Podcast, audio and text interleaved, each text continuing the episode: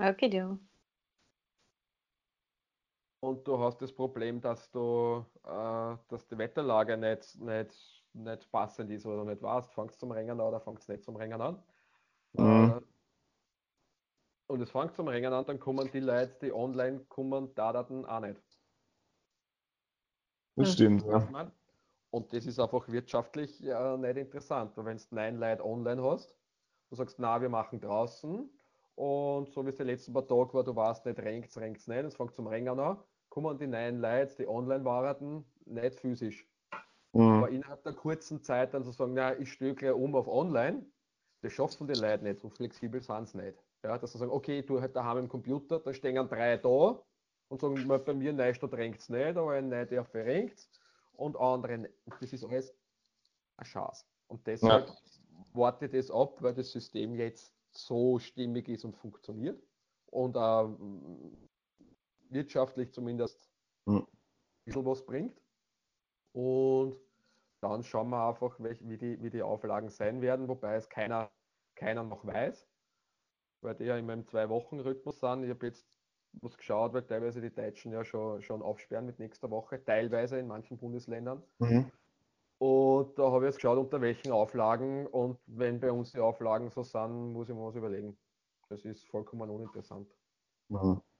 Wenn du äh, eineinhalb Meter Abstand zwischen den Leuten immer haben musst, wenn du keine Matten verwenden darfst, weil du das nicht reinigen kannst, wenn du zwei Meter Abstand beim Rein- und Rausgehen gewährleisten musst, äh, wenn du gewisse Hilfsmittel, die schlecht zu reinigen sind, gar nicht verwenden darfst. Wenn du die, die zu reinigen sind, wenn du die verwendest, die dann immer desinfizieren musst. Äh, puh, ja. Puh. Ja, es Bin ist, ich- es ist sehr, bin sehr ich- schwierig. Bin ich gespannt. äh, Das zielt wieder auf die ab, die riesen Flächen haben, ja. Mhm. Nein, schon mal super, dass du so schnell, sag ich jetzt mal, eine gute Lösung für dich und für Ja. deine Leute gefunden hast. Ja. Und, und, und wenn intensivere Geschichten, so wie den Deutschen, intensivere darfst du gar nicht machen, weil die Leute dann intensiver atmen, dann reichen die eineinhalb oder zwei Meter Abstand auch wieder nicht. Da brauchst da brauchst du eine Reithalle. Ne? Naja, Das, ja, So. stimmt. und dann hast du das Problem, du brauchst Riesenflächen und wenn du Riesenflächen brauchst, die muss irgendwer bezahlen. Kriegst du Mhm. nicht umsonst. Und äh, ja, also Es ist bleibe, schwierig. bleib, bleibe ich relativ entspannt und schau mal, was passiert. Weil ich kann es ich kann's nicht ändern oder nicht beeinflussen. Ich kann mich nur dann, dann, dann danach richten. Und wie gesagt, äh, das ist bei der ganzen Sache etwas, das alle, alle generell noch nicht äh, äh, begriffen haben, dass ja alles teurer wird. Es muss alles teurer werden, weil wenn du jetzt länger brauchst äh, äh, in der Physiotherapie, wenn du nach jedem Patienten fünf Minuten den Raum lüften musst, wenn du alles desinfizieren musst, wenn du abwischen musst und und und, äh, dann kannst du nicht zwei in einer Stunde machen, sondern maximal eine halbe. Das heißt, dir fehlt eine Viertelstunde und die Viertelstunde fehlt den ganzen Tag. Ja? Ja. Und das Kommt ordentlich heißt, zusammen. zehn oder zwölf Patienten oder wenn du zehn gemacht hast, früher kannst du nur mal sieben machen. Aber das Geld musst du verdienen. Also das heißt, äh, die Desinfektionsmittel musst du kaufen, die Handschuhe musst du kaufen, die Masken musst du kaufen und und und. Und, und dass du sagst, okay, das Drittel, das mir fehlt, finanziell muss ich ja von irgendwo her bekommen. Mhm. Das, wird, das betrifft die Physios. Ich, bei uns ist im Haus äh, zum Beispiel der Fußpflegerin. Ja. Das ist bei der, bei der Massage, das ist bei mir, wenn du jetzt denkst, im Kursbetrieb, wenn du den so organisieren musst, dass äh, die Leute zwei Meter Abstand halten, dann brauchen die viel, viel länger, dass sie reingehen. Weil da muss einer reingehen, muss auf seinen Platz gehen und dann der nächste reingeht. Das heißt, du brauchst schon mal fünf Minuten, bis alle auf dem Platz sind. Dann musst du alles anwischen nachher, das ausgeht, dauert länger, also kannst du statt, statt, statt einer Stunde nur mal 45 Minuten machen. Das stimmt, ja. Das Und stimmt, das halt- vollkommen recht. halt- Ja. in dem Zusammenhang die Fragen, die, die, die halt auftauchen und wo dann die Leute sagen, naja, warum ist das alles so teuer? Ja, Hm. am Ende vom Tag arbeiten, müssen wir Geld verdienen. Ist richtig, ja. richtig. Ich, meine, ich muss dazu sagen, bei mir persönlich hat sich jetzt nicht so viel verändert. Natürlich, ja, das Mundschutz tragen, das ist, an das muss man sich halt auch erstmal gewöhnen, sage ich jetzt einmal. Ähm, dadurch, dass ich aber zu den Leuten immer nach Hause fahre, ja, ich meine, das, das Lüften obliegt dann bei Ihnen, nicht bei mir. Ähm, den Tisch desinfizieren und äh, mein Massageöl desinfizieren äußerlich ähm, habe ich so und so immer gehabt und gemacht. Ähm, dementsprechend bei mir, mir, also mir persönlich fällt jetzt gar nicht so ein heftiger Unterschied auf. Also das, das betrifft schon Leute, die seit mal äh, ihre eigene Praxis haben, schon, schon ein bisschen schlimmer, ja. Ja, aber das siehst aber. Ja, da ist deine Form bestimmt leichter. Genau, ja. der Vorteil, vielleicht, vielleicht, vielleicht gehen dann mehr Leute auch in die Richtung, sagt, okay, bevor ich dort hingehe und ich darf nicht warten und ich muss und dem ganzen Schatz beinahe und hole ich mir den ins Haus. Also das ist vielleicht sogar jetzt eine, eine, eine, eine Sache, wo du schon vorher präsent warst, die jetzt viel, viel mehr anspringt. Ja. Definitiv, definitiv. Also ich habe auch, hab auch jetzt in der, in der Corona-Shutdown-Zeit ähm, wesentlich mehr neue Anfragen bekommen als vorher. Natürlich sicher auch aus dem Grund, weil viele sagen, hey, ich fühle mich sicherer bei mir zu Hause, ähm, wenn ich nicht zu anderen Leuten muss oder wo ich nicht weiß, wer und wie viele andere Leute vorher auf dem Ort dann waren oder ob die Hygienerichtlinien, sei es mal, gut eingehalten werden. Ähm, da, da, spielt sicher auch der Sicherheitsfaktor äh, im Kopf der Menschen eine starke Rolle. Den man Vor allem. Und dann halt dazu, dazu, kommt, dass man ja nicht dürfen hat am Anfang. Also wenn es nicht daheim außer darfst, dann ist es naheliegendste, dass halt wer zu dir nach Hause kommt. Bei ja. uns, also wir haben in der Ordi am Anfang auf jeden Fall gemerkt, dass die Leute sich gedacht haben, jetzt habe ich endlich einmal dafür Zeit. Und dass eigentlich die ersten Wochen, bevor es geheißen hat, wirklich Shutdown, dass viel mehr Anmeldungen und Anfragen waren. Also es haben sie alle gedacht, naja, wenn ich jetzt mehr zu Hause bin, nehme ich mal halt die Zeit und arbeite an mir selber, was ja prinzipiell sehr löblich ist, mhm. aber in dem Ausmaß dann halt nicht funktioniert hat. Ähm, mal schauen, ob wir das jetzt so halbwegs wieder unterkriegen und ähm, ja, online hat halt für die meisten Leute dann doch in meinem Fall nicht so gut funktioniert. Zumindest mit der Physiotherapie. Also Übungen geben, Übungen kontrollieren, Übungen herzeigen geht per Videochat natürlich eigentlich fast genauso gut, wie wenn man sie persönlich gegenübersteht. Mhm. Ähm, solange man eine halbwegs normale Kamera hat und solange man einen Winkel findet, wo es man nicht im Weg stehen. Ähm, ja. Aber die Leute haben es nicht angenommen. Also das ist echt da ähm, ja, war die, die Hemmschwelle doch noch sehr groß, weil sie sich gedacht haben, zum Physiotherapeuten gehe, damit mir der angreift und nicht damit man der Übungen gibt. Was eigentlich natürlich sehr schade ist. Aber es sind auch relativ viele Patienten draufgekommen, dass ähm, sie ihre Probleme sehr gut managen können, wenn sie halt einfach hinkriegen, dass sie regelmäßigere Übungen machen und das auf sich achten und auf ihre Haltung achten und ein bisschen abwechseln ich finde eigentlich gar nicht so dramatisch, dass jetzt viele Leute am Küchentisch einen ganzen Arbeitstag verbracht haben, weil diese ganzen bequemen ergonomischen, ergonomischen Arbeitssessel gaukeln ja nur vor, dass man so lang sitzen kann. Und wenn du acht Stunden auf ja. einem Holzsessel verbringst, dann merkst du wenigstens, dass nach einer Stunde Ende Gelände ist und dass du die echt einmal kurz bewegen musst. Mhm. Du hast ja, du hast ja die Geschichte, dass der, äh, äh, wenn du daheim sitzt und, und, und, und arbeitest, dieser, dieser soziale soziale Druck. Ich muss ja arbeiten. Ja? Wenn du daheim sitzt und arbeitest, stehst halt auf und holst einen Kaffee oder dann äh, gehst spazieren beim Telefonieren, äh, was dem mit Handy redest, was, das ist ja, oder stehst im Garten draußen oder Balkon und redest und gehst wieder. Ja. Das ist ein ganz anderen Rhythmus. Wenn du jetzt, wenn du jetzt hergehst und sagst, so, äh, Büro, das sind immer die Leute, die, die da bewegen, naja, der steht schon wieder auf und das ist so, ruhig sitzen, ja im mhm. Kopf. Und deswegen kann man schon vorstellen, dass viele sagen, naja, es ist schon lässiger gewesen daheim, weil, weil man es anders organisieren konnte, was im äh, äh, äh, Kopf für das Setting Büro nicht vorgesehen ist. Bei, ja. bei einigen, bei einigen äh, ziemlich sicher ja. Ähm, ich habe doch auch einige Leute, die, die im Büro ähm, prinzipiell arbeiten, sitzen und jetzt auch im Homeoffice waren ich auch die Woche eben gesprochen habe, ja, aber viele gesagt haben, na, bei uns ist die Arbeit sogar ein bisschen mehr worden und dadurch, dass ich daheim war, ähm, habe ich keine bewussten Pausen mehr gemacht. Also das ist auch irgendwie so ein zweischneidiges Schwert, die gesagt haben, die waren eigentlich komplett fertig, weil sie sind gar nicht mehr aufgestanden. Weil, mhm. sie ja. daheim auf der Couch äh, nur runtertippt haben, nur gearbeitet haben. Ich sage jetzt mal. Extreme immer. Ja.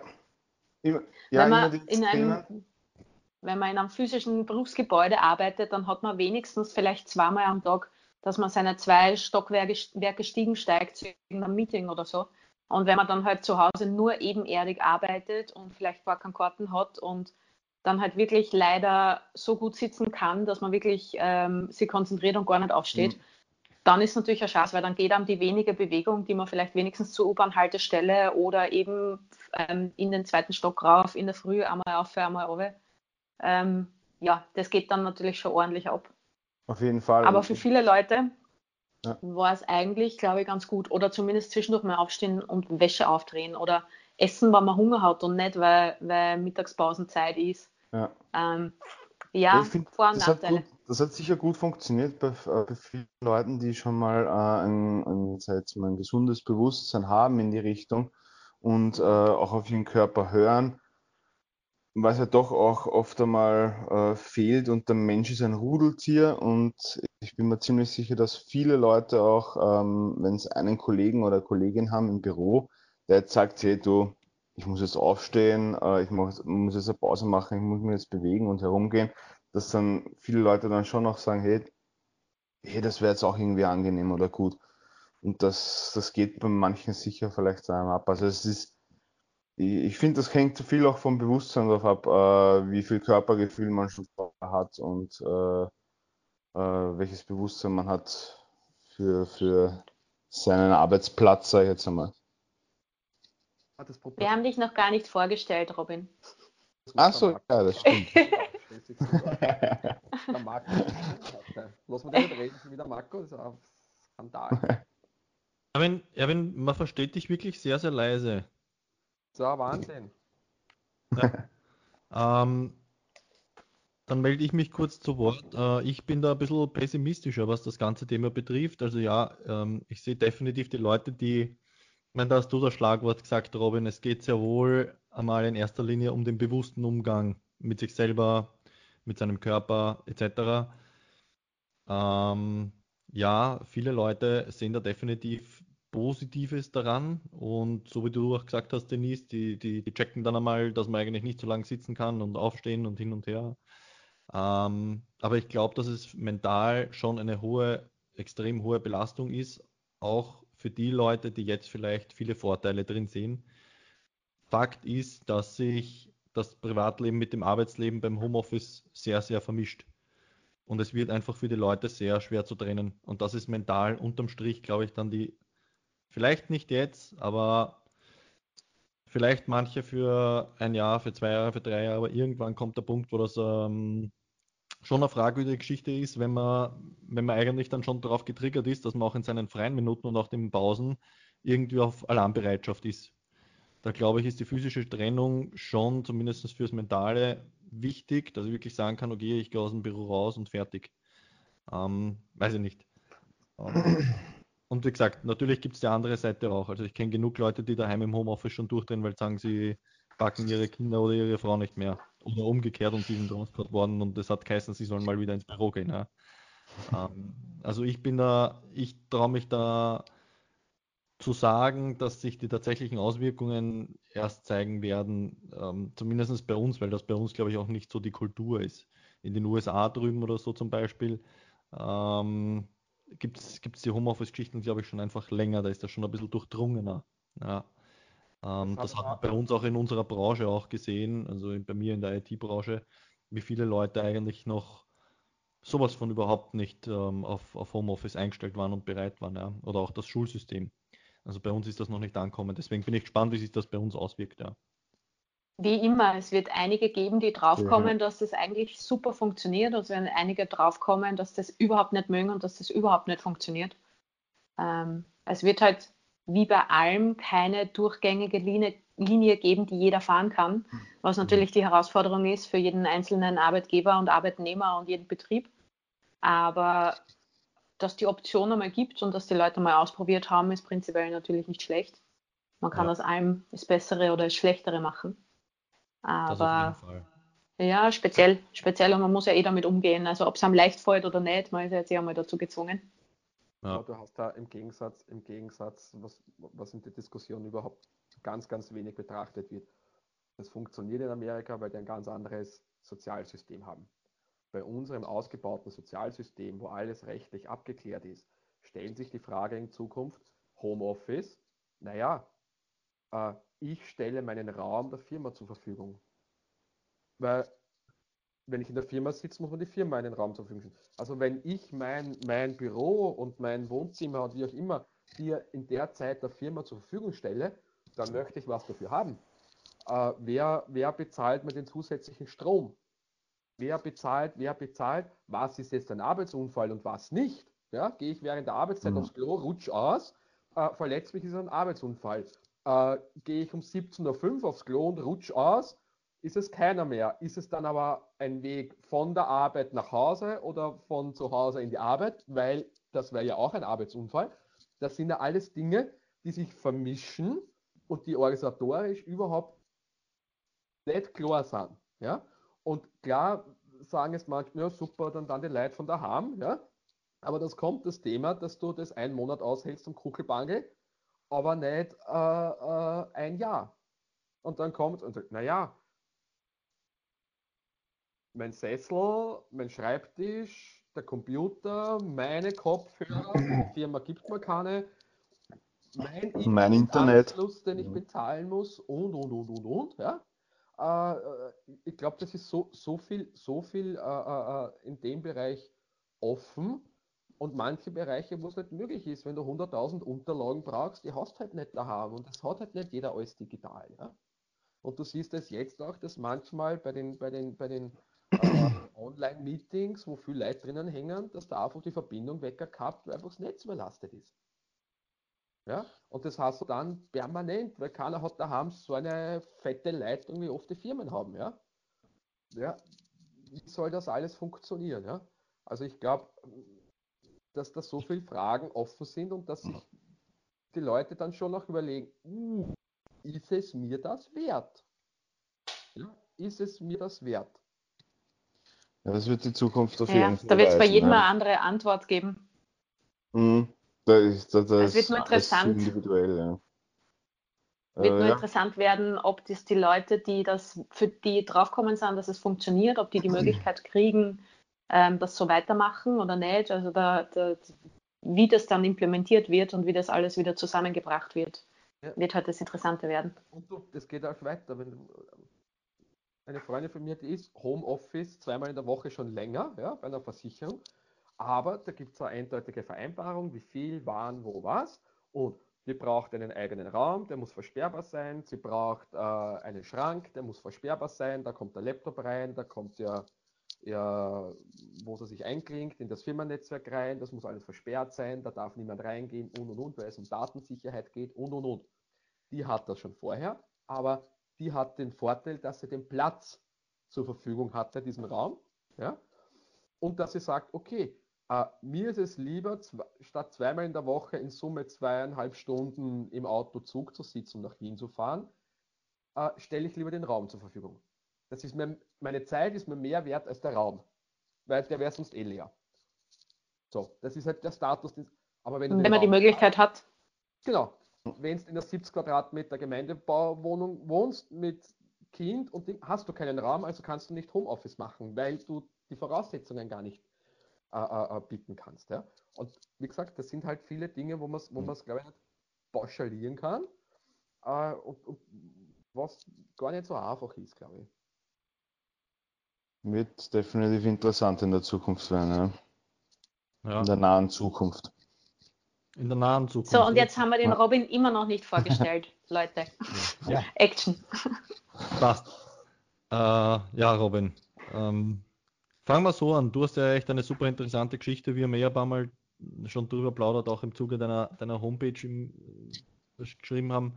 Vielleicht erzählst du einfach, wie du, wie du zu, dein, zu deinem Beruf eigentlich gekommen bist, weil das ist eigentlich die Geschichte von, von allem quasi. Das stimmt, das stimmt, ja. Also ich bin mittlerweile mobiler Heilmasseur, äh, tätig im Bezirk Baden-Mödling Wiener Neustadt. Ähm, ja, viele haben mich schon gefragt, Robin, wie bist du eigentlich dazu gekommen, wie kommt man auf so einen Beruf? Vor allem, ich habe mit äh, 17 angefangen mit der Ausbildung, was, was sehr früh ist, wo viele ja noch nicht wissen, was sie tun und machen wollen. Und zwar, ähm, ich habe mich mit 10 ungefähr, weil ich immer extrem sportinteressiert war, äh, in Richtung Leistungssport mal probiert. Habe ähm, ziemlich übertrieben und das während dem Wachstums, was, was einen Körper absolut nicht gut, gut tut, wie ich mittlerweile weiß. Und habe mit 12, 13 Jahren immer wieder ähm, Physiotherapien gehabt, äh, Massagen gehabt, einfach weil meine Eltern das auch irgendwo erkannt haben, dass man da was tun muss in die Richtung.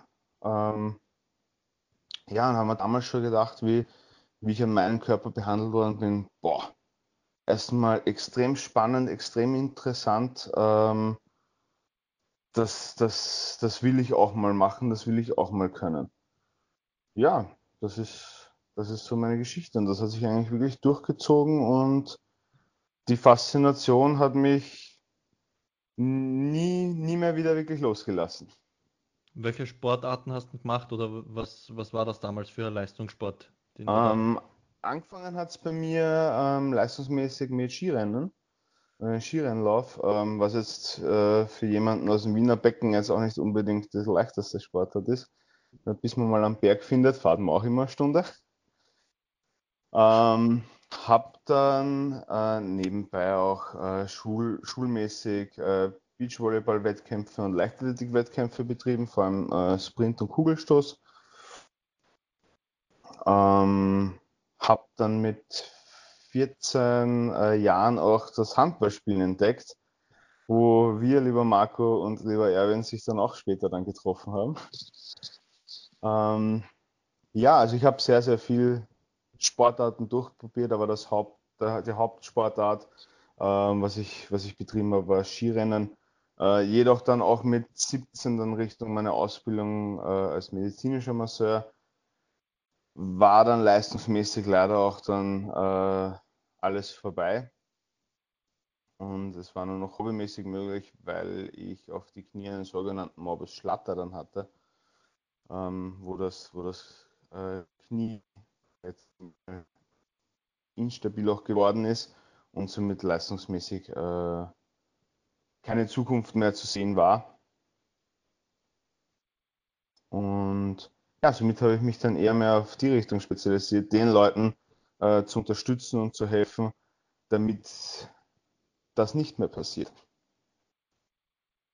Ja.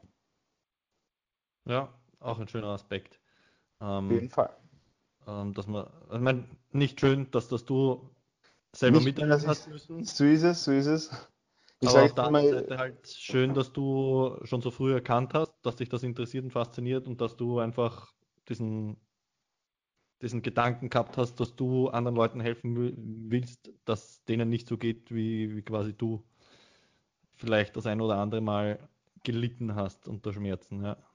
Absolut, absolut. Also ich kann euch Beispiele nennen, wenn man äh, unter Schmerzmittel ein Skirennen fährt und dann im Zielraum liegt und da mal fünf bis zehn Minuten liegen bleibt, äh, den schönen kalten Schnee auf die Knie äh, platziert und mal, wie gesagt, fünf bis zehn Minuten mal warten muss, bis man wieder aufstehen kann, obwohl man eh schon äh, Pulver geschluckt hat und das mit teilweise 15, 16 Jahren Puh, das, das, das ist kein Weg, den, ich, den, den man einschlagen sollte, wenn man Sport grad, betreiben will.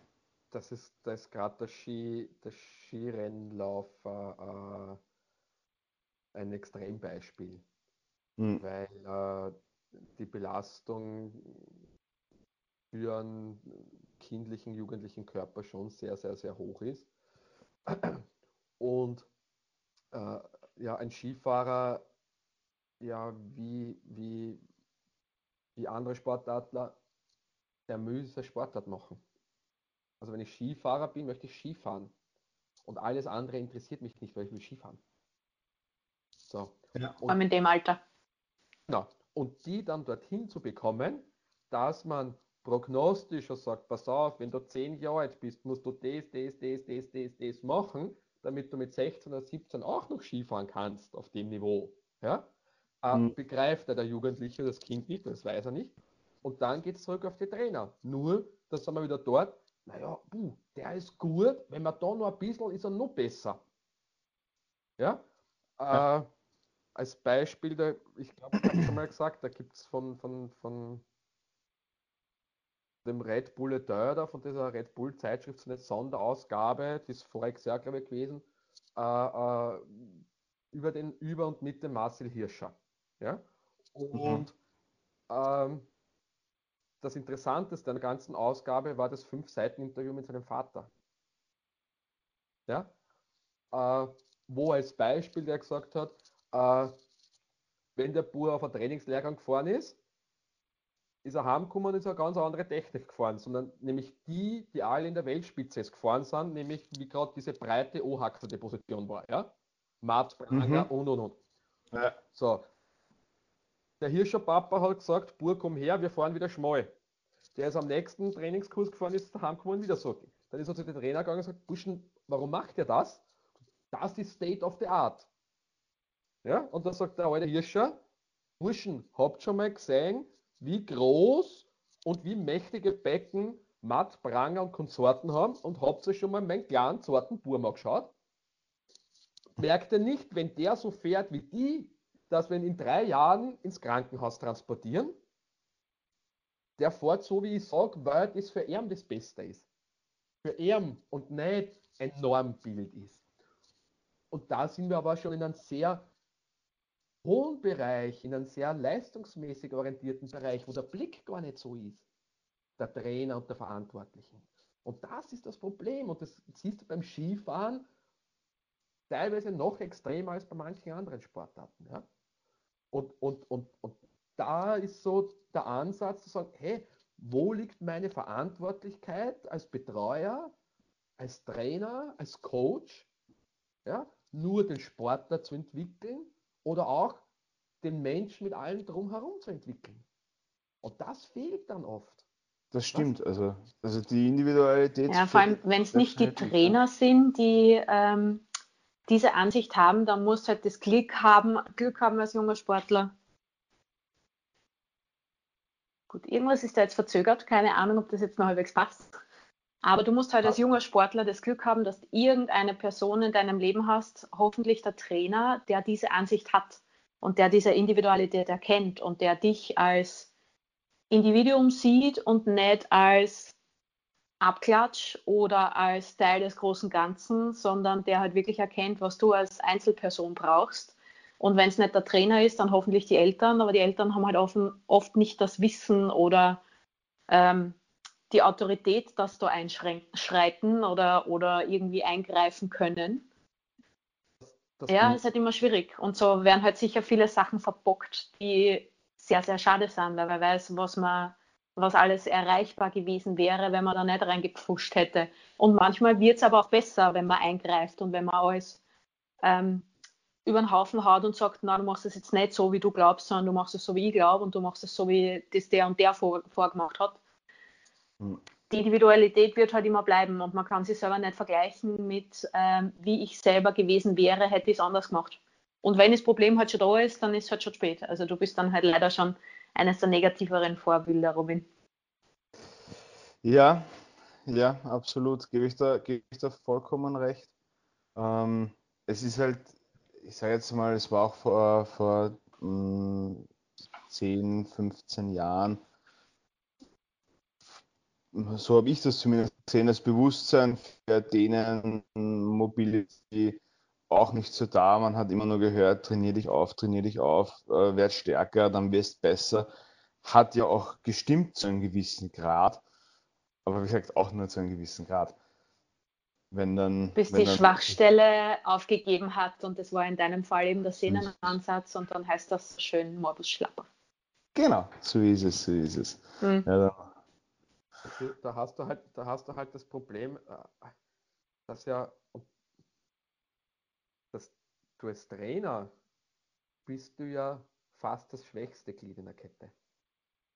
Du kriegst ja die Vorgaben vom Verband, vom Verein, wie auch immer, das muss, das muss rauskommen, wir wollen diese Platzierungen, wir brauchen das, wir brauchen diese Läufer, wir brauchen so eine Karte und, und, und, und, und. So.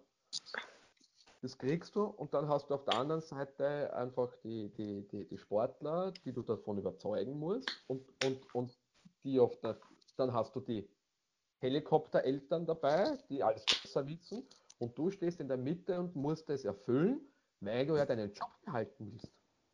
Ich meine, das ist ja dein Job.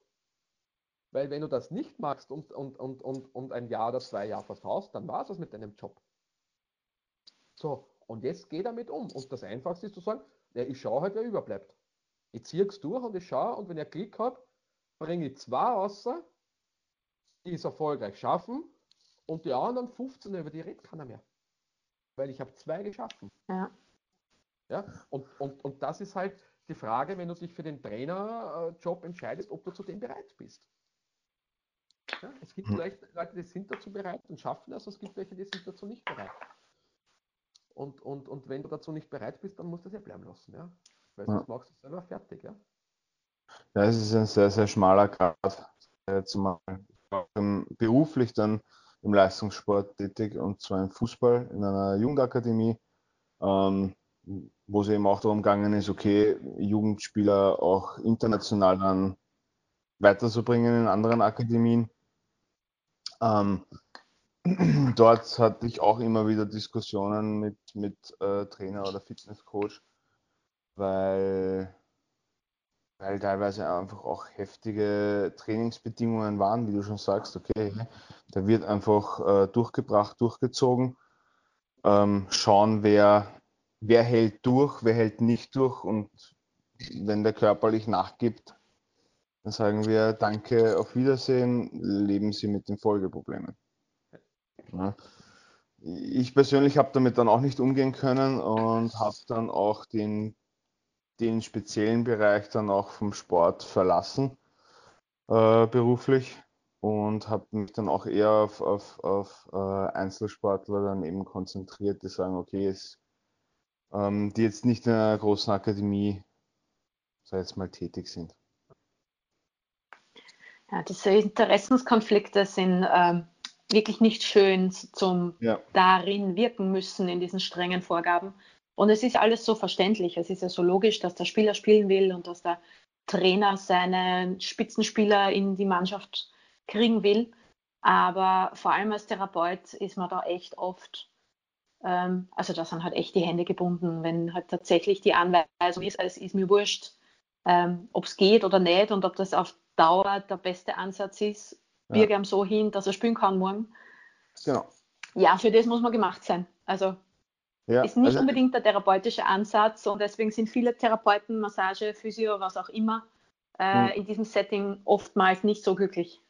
Ja, also mir hat das Prinzip schon sehr Spaß gemacht und, und es ist auch mein persönlicher Ansatz. Ich möchte jemandem so schnell und so gut wie möglich und langfristig helfen können was in dem Bereich halt extrem gefordert ist, ja, weil da heißt, okay, gestern hat er sich eine Kleinigkeit äh, verletzt, wehgetan, äh, morgen muss der fit sein. Der muss zumindest morgen 70 Minuten 120 Prozent geben können und die restlichen 20 Minuten 90 Prozent geben können. Da, super interessant, äh, super toll und auch wenn man, sag ich mal, ich war immer schon ein Mensch, der mit Druck ähm, bessere Leistungen oft gebracht hat. Ähm, aber trotzdem auch, äh, ich habe es dann mit meinem Gewissen nicht vereinbaren können, äh, zu sehen, äh, wie Jugendliche ähm, gedrillt werden und vielleicht Folgeschäden haben wie ich. Ja? Ja, wie ich das damals miterlebt habe. Da war einfach der persönliche Ansatz zu stark da bei mir. Ja, aber weißt du, äh, ich denke, das Problem ist, äh, dass wenn du jetzt, wenn du jetzt im Bereich von, von, von Verletzungen und so weiter bist, du hast einfach die Bindegewebsphysiologie mit ihren Wund Wundheilungsphasen, die einfach so ist. Die kannst du mhm. optimieren, aber die, da, da gibt es keinen Abschneider. Ja. So. Und wenn der einen Muskelfaserriss hat oder wie auch immer, dann dauert das. Na.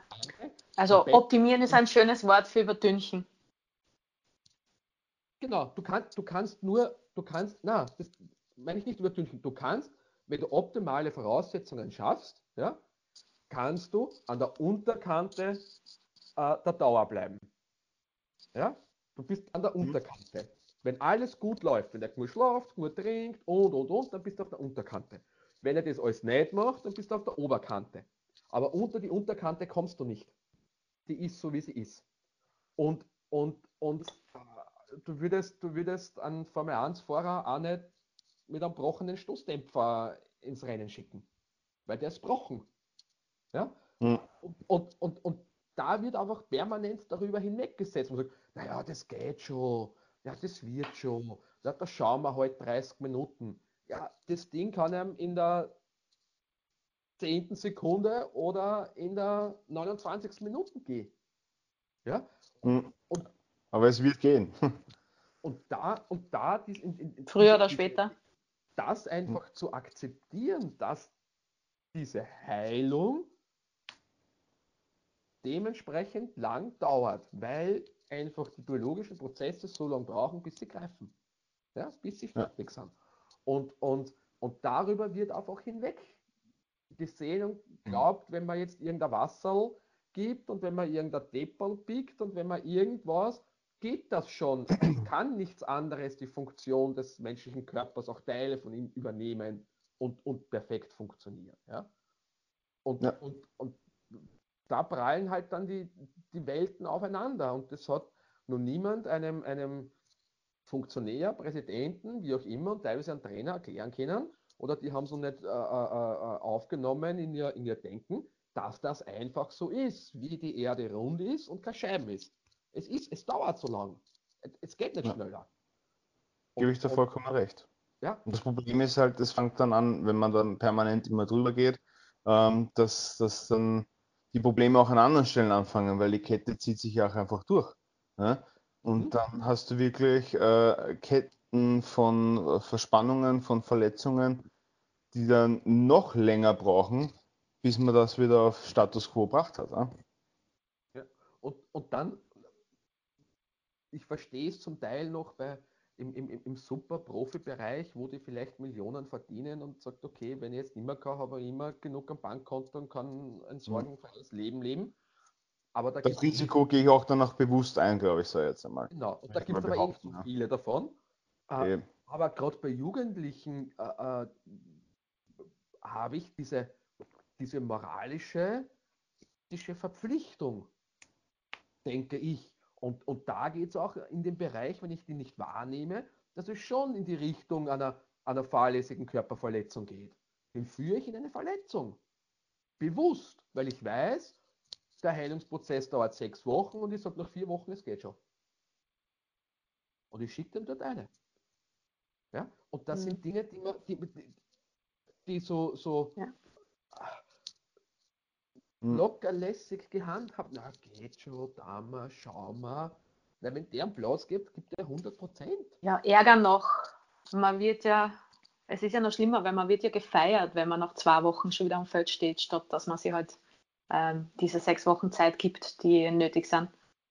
Also es ist wirklich, ja, das Umfeld ist speziell und es ist super leibernd zum drin agieren und drin arbeiten und es macht auch mega Spaß, mit den Leuten zu arbeiten. Als Trainer und als Therapeut ist es Weltklasse, wenn du irgendwem sagst, du machst die Übung und der sagt nicht, na und keine Zeit und kann ich nicht, sondern mhm. der sagt, darf ich es 50 Mal machen statt 40 Mal. Und es ist super lässig ja. zum Arbeiten. Und wenn du dann wirklich was erreichst und wenn du wirklich was schaffst, dann ist es echt mega geil. Aber ähm, die Kehrseite mhm. davon natürlich und irgendwem was sagen, was er nicht hören will, ob das jetzt der Spieler ist, der einfach nur will und dem das wurscht ist in dem Moment, ob es einem dann nachts präselt oder nicht, oder Aktionäre oder wer auch immer, die sagen, ich will einfach nur von dir hören, dass er spüren, spüren kann, ist dann auch gar nicht so einfach dafür einzustehen, wenn man das medizinische Wissen hat oder leider suchen sie sich die Leute raus, in, die in dem Metier arbeiten, die dann nicht sagen, ich weiß, dass das nicht gut ist, also ich sage nicht ja, dann kommt, wird man meistens eh nicht alt in dem Bereich. Aber wie gesagt, da, da geht es halt. Ja, ich habe als, als Beispiel, ich, ich habe mal mit einer Handballmannschaft, mit der Damenmannschaft im Europacup gespielt, ja, und es ist die beste Spielerin, eine Legionärin, drei Tage vor dem Auswärtsspiel in der Ukraine zu mir gekommen und gesagt, sie ist schwanger. Im dritten Monat. Und ich habe gesagt, du spürst nicht. Oh. Und keiner hat es verstanden. Und ich habe gesagt, seid ihr wahnsinnig? Wir sind in der Ukraine. Ja? Warte schon mal in einem ukrainischen Spital. Ich Gott sei Dank nicht. Aber kannst du dir vorstellen, wie es dort ausschaut? Und die spielt Handball. Na, wir wollen auch nicht hin. genau. Eine Kontaktsportart ist im dritten Monat schwanger und kriegt einen Schlag, Tritt, wie auch immer, in den Bauch. Was macht man mit der? In der Ukraine ins Spital fahren? Das, das akzeptiere ich nicht. Äh, die Spielerin war angefressen auf mich, Teile des Vereins waren angefressen auf mich und als Pech haben wir noch gehabt, dass wir das Spiel auch so verloren haben, dass wir nicht aufgestiegen sind. Und schuld war ich. Ist die Frage, ob das Leben eines Kindes oder einer Frau ähm, das wert ist. Das wert ist, ja. Vor allem im ja. Damenhandball. Weil da geht es die großen Millionen. Erstens das und zweitens man muss auch sagen, Damenhandball ist äußerst hart auch. Ja? ja. Jeder, der sich das schon mal angeschaut hat. Aber, ja, aber, da musst du, aber da musst du, da musst du als, als, als, als Betreuer musst du auch die Entscheidung treffen und sagen, was mache ich? Ja. Was für mich sportlich leichter gewesen ja. und vielleicht hätten wir 50-50 Chance gehabt, dass nichts passiert.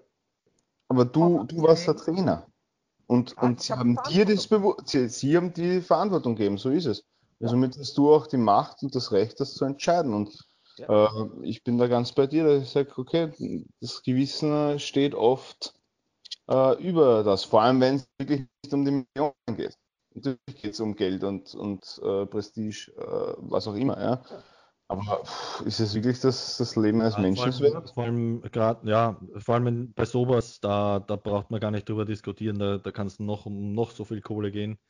Ähm, das, das ist nichts, wo du mal ein Tape darüber wickelst und wo du sagst, okay, mein Gott, spiel doch heute jetzt 10 Minuten mit einem gebrochenen Knöchel, was auch immer, ja. Das, ja. das ist eine ganz andere Partie. Ähm, aber auf der anderen Seite, ja, wenn du warst derjenige, du hast am Abend in den Spiegel schauen können. Das hättest nicht machen können, wenn es das gemacht hättest, ja.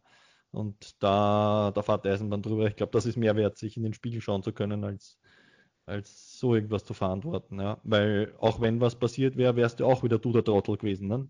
Also das ja. ist ja das Paradox immer an solchen Geschichten. Das ist ja auch immer, ja, das kannst du auf so viel umlegen im Leben. Wenn du, wenn du Entscheidungsträger bist oder Verantwortung über hast, bist immer der Trottel, egal, egal für was dich entscheidest. Entsprechend ist wichtig, dass du die Entscheidung dann halt triffst, mit der du am Ende des Tages noch in den Spiegel schauen kannst. Ja, ja vor allem auch, vor allem auch äh, oft, wenn jeder halt, jeder von uns hat schon mal eine Entscheidung getroffen, ähm, wo man sagt im Nachhinein, puh, hm, hätte ich mich vielleicht anders entscheiden sollen. Und äh, vielleicht war sie danach nicht dankbar für diese Entscheidung. Ja? Ich weiß nicht, wie es bei dir war, Erin, aber vielleicht kommt man dann im Nachhinein doch oft mal drauf und sagt, hey, puh, Gott sei Dank hat der für mich entschieden. Ich hätte mich vielleicht für einen Weg entschieden, bei dem ich es vielleicht nachher bereut hätte. Ja. Ja. Zumindest wird man es nie wissen, weil wenn es schief, man weiß ja zum Glück nicht, wie es gegangen wäre, wenn es schief gegangen wäre. So ist es. Ähm, ja. Und dann alles, was man hinterher ewig bereut, ist natürlich schade. Manche Sportarten sind halt sehr, sehr risikovoll und das ist super mhm. lässig. Deswegen macht es ja auch so Spaß, teilzunehmen und das Ganze zu, äh, zu schauen auch. Aber es heißt halt auch, da steht was am Spiel. Und desto härter müssen die Entscheidungen getroffen werden, weil ja. wenn eine Schwangere sie jetzt ein bisschen zu viel verrenkt in meinen Yoga-Stunden, dann tut ihr vielleicht einmal ein bisschen was weh, aber es ist nichts Tragisches. Aber mhm. wenn es um Körperkontakt geht, das Risiko ist es halt einfach nicht wert. Und da ist dann halt harte Grenze fertig. Kann man, genau, kann man lässig finden oder nicht, ist so fertig. Weil es ja, weil es in dem Fall ja auch jemanden, um jemanden geht, der keine Entscheidung treffen kann. Sie selbst kann eine Entscheidung treffen für sich. Das Putzern im Bauch kann keine Entscheidung treffen. Ja? ja. Und wenn diese Spielerin zum Beispiel so übermotiviert ist und das so wichtig ist und sie halt eine Legionärin ist, die die 400, 500 Euro im Monat unbedingt braucht und, und, und, ja, dann setzt sie vielleicht sie das Risiko anders ab ja, und sagt, naja, das wird schon gehen.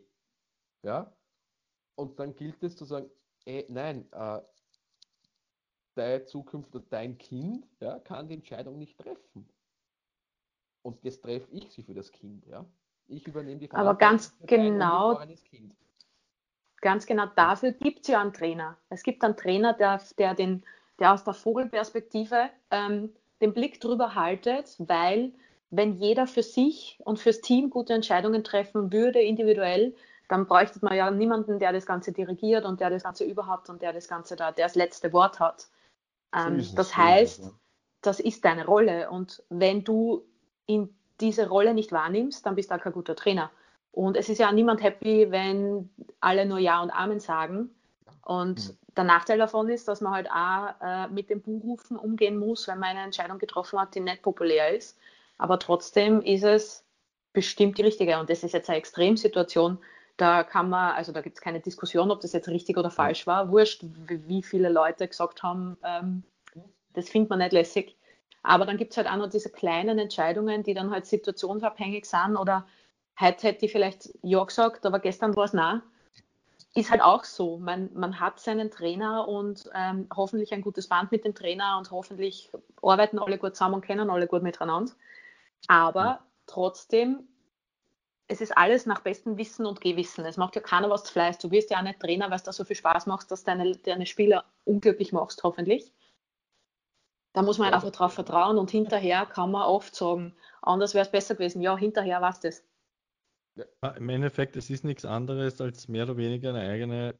Du führst im Endeffekt ein Team, eine Mannschaft. Das ist genau dasselbe Verantwortung wie eine Firma zu führen oder was auch immer. Den Connex oder diesen Brückenschlag schaffen die Leute ja nicht. Du, du entscheidest in Wirklichkeit beim Sport teilweise sogar noch mehr oder hast noch mehr Verantwortung, weil es eben um die Gesundheit geht. Ja. Da, da, fehlt den Leuten ein bisschen der Konnex dazu, was, was das eigentlich bedeutet, Trainer und Coach zu sein. Ja.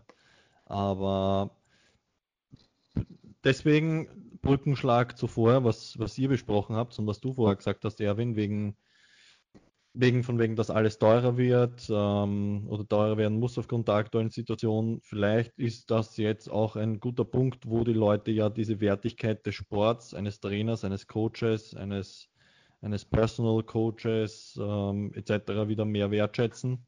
Ähm, vielleicht ist es ja jetzt auch die Zeit, um, um gerade jetzt den Leuten bewusst zu machen, worum es eigentlich geht bei der ganzen Geschichte. Ja. Vielleicht haben wir die Leute ein bisschen ein erwachen. Wäre vielleicht ein, eine, eine positive, eine positive äh, Sache, die wir aus der ganzen Geschichte mitnehmen können. Ja. Denise, du schaust so schlau aus mit der Brille. Ja, danke schön. Danke. Ich bin auch schon fasziniert, die ganze Zeit. Haben wir eine Nobelpreisträgerin heute da. Also Nehmen Sie nie wieder runter, danke schön. Das ist super. Das beim Schlafen kannst du schon runternehmen. Was Danke. Nicht, ja nur, damit ich so wie schlau ich, wie schlau ja. ich träumen wird. ja, ja aber, aber das, das, ist schon richtig, weil, weißt du, äh, äh, die, die, die Frage in der, in der Hinsicht ist, äh, dadurch, dass diese, diese Gerätebereitstellungsorte ja geschlossen haben jetzt, ja, äh, die haben ja die massivsten Probleme, weil die ja kein Angebot stellen können, weil die haben das einzige, ich borg dir Geräte, an denen reist herum, dann gehst du duschen, gehst in die Sauna, gehst heim. So, das wird auch nach, dem, e, nach Ende Mai nicht wieder so sein, wie es war, mit nur jedes zweite Gerät benutzen und, und, und, und, und. So. Und das sagt okay, es kann ich das nicht mehr, was tue ich? Und es gibt ganz, ganz tolle Geschichten, die ich mit gar nichts machen kann, nur muss man wer erklären, wie es geht.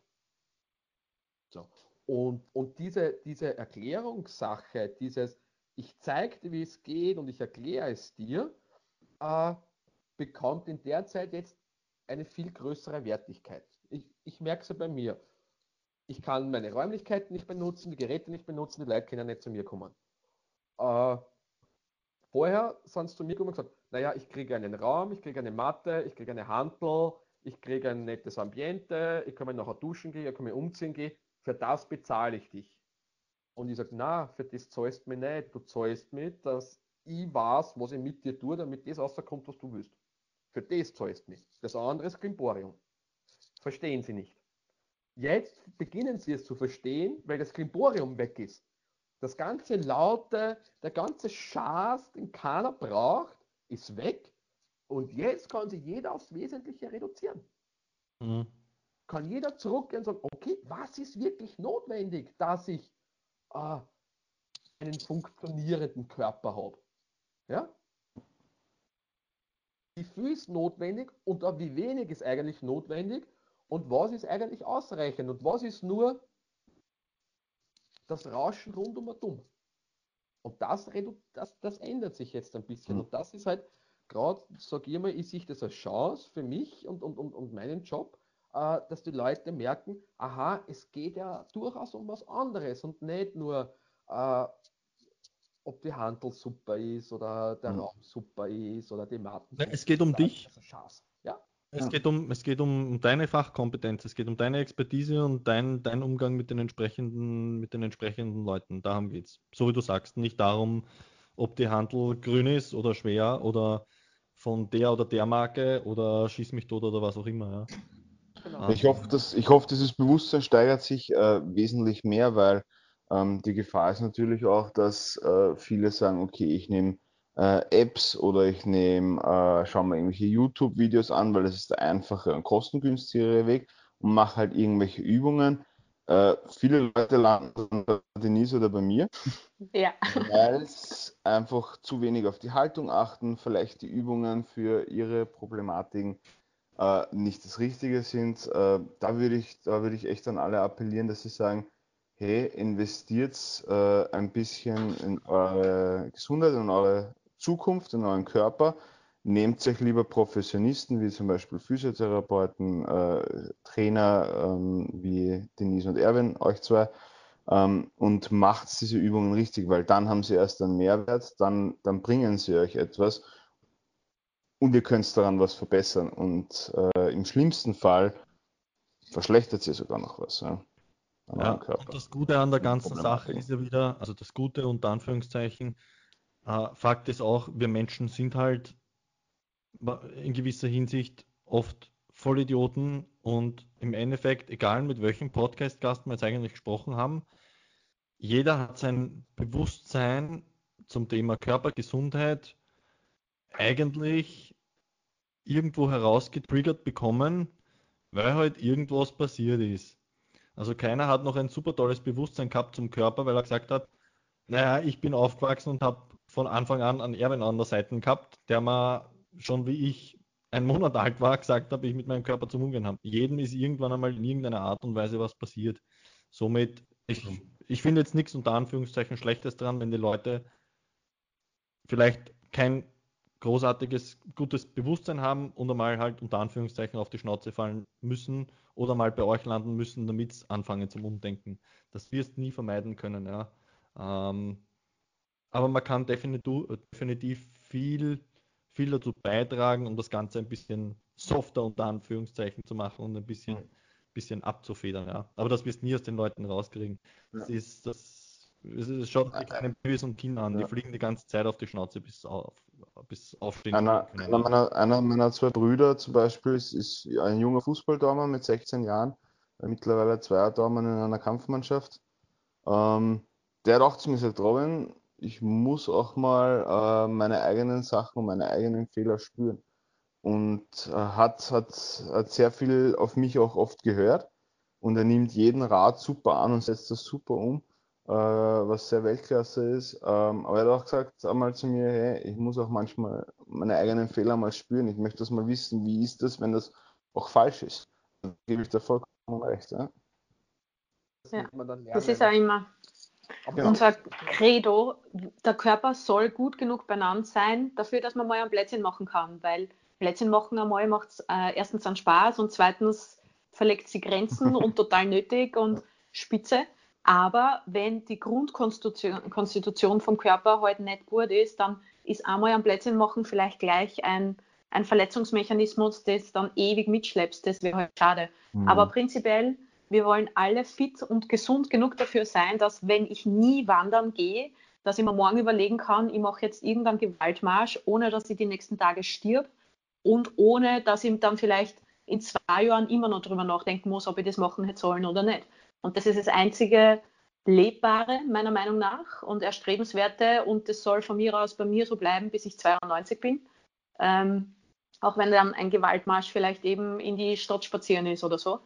Aber es soll immer von, der, von den Voraussetzungen her so passen. Und wenn du so trainierst ähm, oder dich so bewegst, ich nenne es ja nicht einmal Training, also ich nenne es ja Bewegung einfach im Alltag, ähm, wenn du dich so bewegst im Alltag, dass alles halbwegs gut zusammenarbeitet, dann ist nichts furchtbar schwach, nichts furchtbar überlastet und dann kannst du halt auch mal irgendwas Kreatives machen, äh, positiv oder negativ kreativ, ohne dass die gleich bräselt und das wäre das, was alle erreichen sollen und erreichen sollen wollten, weil es ist ja so schade, wenn man sich so einschränkt.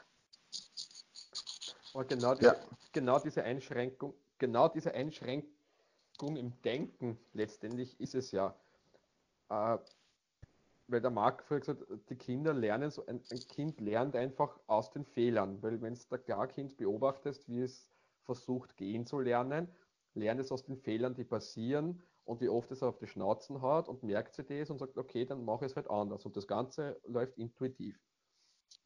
Wenn wir das auf die Bewusstseinsebene dann transformieren bei uns Erwachsenen, ist es sehr oft so, dass die Leute sagen, na, das mache ich nicht, weil das kann ich nicht. Ja, warum kannst du das nicht? Nein, ich kann es nicht. Ja, du hast das nicht einmal versucht. Ja, aber wenn ich es versuche und es geht schief, dann habe ich einen Knacks in mein Selbstbewusstsein. Nein, es, jeder, jeder, der es am Beginn versucht, wird Fehler machen, wird scheitern, wird hinfallen, wird wieder aufstehen, wird es wieder versuchen. Und das ist der Prozess des Lernens und dieser Prozess des Lernens bringt die Weiterentwicklung. Nicht, dass man es schon kann, sondern der Weg ist das Ziel. Ich muss schon den Weg gehen. Und das ist halt äh, äh, ein, ein, ein, ein, Sozialisationsweg, der dann ab, ab einem gewissen Kindheitsalter mit uns durchschritten wird, wo es einfach heißt, ein Fehler ist ein Schatz. Mach ja kein Fehler. Bleib safe. Ja? Und wenn wir immer safe bleiben, ja, dann sind wir in unserem Konkon und trauen uns aus dem nicht mehr raus. Und das, das ist der Wahnsinn. Ja? Diese, diese, diese Angst vor Fehlern ja, ist das diesen Schlimme. Mut, diesen Mut zu haben, eine Bewegung zu machen, die man heute seit 30 Jahren mehr gemacht hat. Weil wer geht aus der Bauchlage den Vierfüßlerstand und steht auf? Als erwachsener Mensch. Relativ selten. Ja? Und wenn du den Leuten das Übung gibst, sind sie verzweifelt und wissen nicht, wie sie es machen sollen. Und sagen, ja, wenn sag mir, wie ist das richtig? Es gibt kein richtig und es gibt kein falsch. Es gibt ein Tun. Aber ich weiß nicht wie. Sag, steh auf. Ja, das ist der Wahnsinn. Ein Kleinkind denkt nicht drüber nach, weil da ist irgendwas da oben, was sagt, bitte steh auf, weil ich will dort hingreifen. Und es tut es. Und es gibt kein richtig. Es macht es einfach. Hm. Ja, und, und diese, diese, dieser, dieser Überhang unseres logischen Denkens macht uns da einen derartigen Knopf rein. Und, und, und, und ich bin wieder beim Wismec an, der sagt, wie viel, wie uns das Beispiel erklärt hat, wie viele Prozesse pro Sekunde laufen im Unterbewusstsein und wie viel im Bewusstsein. Und mit diesem Bar im Bewusstsein wollen wir das Unterbewusstsein kontrollieren. Das funktioniert nicht. Und deshalb funktionieren auch diese Natural Moves Geschichten und und und, weil es in die Richtung geht, wieder ein natürliches äh, Verhältnis dazu zu bekommen und kein übercoachtes irgendwas. Mhm. Hook. Marge reden bei sowas, das ist ein Wahnsinn. Sehr gut, das lieben wir an ja, dir. Ja, du hast vollkommen recht. Ja. Sehe ich, seh ich genauso. Ja. Natural Movement ist wieder das Stichwort. Ja. ja. Gut für jeden und es macht halt auch Spaß. Ja, ja, einfach wieder ein bisschen back to the basics. Einfach mal schauen, wo wir herkommen und, und was man so treibt den ganzen Tag und bla bla bla und hin und her. Ja. Ähm, Stefan, du was ein, ein, ein Ich habe jetzt dann vom einem Podcast gehört vom, vom uh, Tim Anderson vom Original Strength. Der hat dann, schieß mich tot, der Name fällt mir nicht ein, einen alten Typen zu Gast gehabt. Uh, der die Battle Ropes quasi erfunden hat. Ja? Ich habe auch ein Buch von dem mit den Übungen und so weiter. Das ist Weltklasse. Der ist, glaube ich, über 70. Ja? Und immer so ein Henker. Und wie der begonnen hat, äh, äh, der hat so, so äh, Strongman-Geschichten und so weiter gemacht, schon als Jugendlicher. Und er erzählt die Geschichte, wie er draufgekommen ist, was wirklich stark ist. Und was die Leute machen, damit sie wirklich stark sind. Er ist nämlich draufgekommen, wie er als Jugendlicher auf einer Farm gearbeitet hat. Mhm. Und die noch nicht alles automatisiert gehabt haben, sondern wo du halt nur mit der Schaufel und mit dem Krampen ein Loch gegraben hast, äh, wo du die Strohballen mit der Hand getragen hast und und und. Und er hat gesagt, da waren die 70-Jährigen stärker als ich, jünger. Und ich habe aber trainiert. Die waren stärker. Weil sie es permanent über einen langen Zeitraum einfach gemacht haben. Und mhm. funktionell, das ist halt im Hirn ganz was anderes. Wenn ein Hirn weiß, ich muss dieses, diese Platte aufheben, weil die, ich lege am Weg, was auch immer, ist fürs Hirn was anderes, wie wenn ich vor einer Handel stehe und mein Hirn weiß, ich muss diese Handel aufheben, weil das Warum dahinter ganz was anderes ist. Also du kannst deine Handeln heben und bitte mach und super, aber es ist trotzdem was anderes in der Intention und in der Ausführung und im Erfolgserlebnis, wie wenn du halt einfach irgendwas mit deiner Hand erschaffst oder fertig machst oder keine Ahnung. Es hat halt einfach eine andere Bedeutung. Nicht nur das, aber diese, diese, diese Menschen, die diese Dinge gemacht haben, haben ja durch Versuch und Irrtum gelernt. Also dem hat niemand gesagt, du musst jetzt das Ding so aufheben und das machen, damit du das über Kopf kriegst und geh und so. Der hat, der macht es. Und dann funktioniert es oder es funktioniert nicht. Und wenn es nicht funktioniert, dann sagt nach dreimal das Ding tragen, sagt er, puh, aber jetzt denke ich mal, mir reißt es einfach jetzt gleich irgendwo so. Sagt er, ich muss es anders nehmen, damit das nicht mehr so ist. Hm. Und er versucht so lange, bis er für seinen Körper für seinen Körper und seine Hebelverhältnisse und so weiter den Modus gefunden hat, wo es für ihn funktioniert. Und das funktioniert mhm. auch. Weil wer hat den äh, Damen in Afrika erklärt, dass sie die großen, schweren Krüge am Kopf stellen müssen? Das muss ja irgendwer irgendwann einmal ausgefunden haben, das Leibende ist, das am Kopf zu stellen, als irgendwie anders zu tragen. Irgendwer muss ja das ausgefunden haben und gesagt, ey, das ist Leibwand. Probieren wir das auch mal anders. Und der hat dann also einen Kurs war... gegeben und hat allen Damen in Afrika erzählt, jetzt macht es so und alles andere ist falsch. Und ist dann ursteinreich geworden, wahrscheinlich. Genau. Steine damals noch tatsächlich, ja. Aber weil du vorher gesagt hast, Landwirtschaft, ja? Aber, da, aber, das, das, sind so, das sind so spannende Dinge, wo der sagt, ich bin draufgekommen, so ist es. Gut, Landwirtschaft bei uns gibt es in dieser Form halt nicht mehr. Ja? Hm. Okay. Hm. So, ja. und jetzt ist der Herr, sagt, okay, was macht der Bauer, der Farmer? Mhm. Und dann versuche ich diese Bewegungen, die der macht, mit irgendwelchen anderen Dingen zu simulieren, damit ich die gleichen Auswirkungen habe. Und so entsteht dann der, der, der, das Trainingsprogramm. Mhm. Also ich kann, ich habe das selber die Erfahrungen gemacht, äh, und zwar ähm, ist der Mann von meiner Mutter ein Landwirt und ich habe damals auch in meiner Jugend natürlich äh, bei der Kleepresse mitgeholfen. Und äh, äh, sag jetzt mal, der Mann von meiner Mutter hat auch, hat auch noch sehr veraltete Geräte gehabt. Und du bist halt hinten am Anhänger oben gestanden und da kommen die 20 Kilo äh, Kleeballen raus. Ja? Und du stehst hinten am Anhänger bei 36 Grad draußen und während er, während er fährt ja, und schlichtest hinten die Ballen. Ja. Und da, da, da, da, denkst du nicht nach, ähm, greife ich da jetzt richtig hin, mache ich das richtig, du machst das, finde ich, automatisch irgendwo richtig, weil du stellst dich einfach hin, hey, wie habe ich, ähm, habe ich den besten Hebelwirkung, wie kann ich das am besten platzieren? Und so genau viel Intuition hat, hat der Mensch, sage ich jetzt mal schon, wenn er zugänglich ist dafür. Und, und, das, und das ist eben der spannende Ansatz, der mir, der, der mir so gefällt. Warum lässt man die Leute nicht ein bisschen intuitiver ins Training zu gehen? Hm. Dann muss ich halt die Last variieren, dann muss ich halt das variieren, das, und sie einfach einmal tun lassen. Intuitiv und nicht bis zur Position von der linken kleinen Zeichen und vom rechten Ohrlapperl erklären, was sie zu tun haben, damit es funktioniert. Sondern lassen wir sie einmal tun und leiten sie in dem Tun an. Mhm. Geben den Weg vor, leiten ein bisschen, aber nicht alles gleich immer nieder analysieren, ja, sondern mhm. lassen und diesen, weil, weil dieses Lernen ist das, was bleibt. Du weißt es heute noch. Du warst heute noch. Und, wenn und wenn wir jetzt rausgehen und sagen, jetzt stellen wir sie wieder am Traktoranhänger von dem Stiefvater und wird dann Kleballen äh, schupfen, stehst du sofort wieder nach dem dritten so dort wie damals mit 15 oder 16.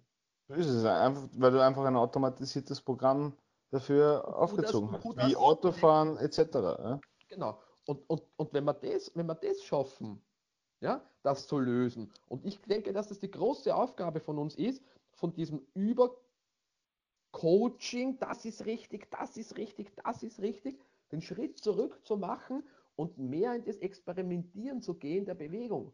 Und sagen, hey, fühlt es sich für dich gut an? Ja, es fühlt sich gut an. Okay. Dann mach's. Ja. Mach's. Ja, schaut stimmig aus und das wissen wir. Schaut eine Bewegung ästhetisch, äh, harmonisch stimmig aus, dann passt sie. Hm. Ja? Vollkommen richtig, ja. Bitte, dann tu es. Dann tut es dir gut. Hast hm. am nächsten Tag keine Probleme, tut da nichts weh und, und super, dann mach es weiter. Und dann sagen die Leute, naja, aber da steht ja, ich muss und dort habe ich gelesen. Ja, aber haben die alle bei dir reingeschaut? Wissen die, wie es dir geht? Mhm. Mach du dein eigenes Screening-System.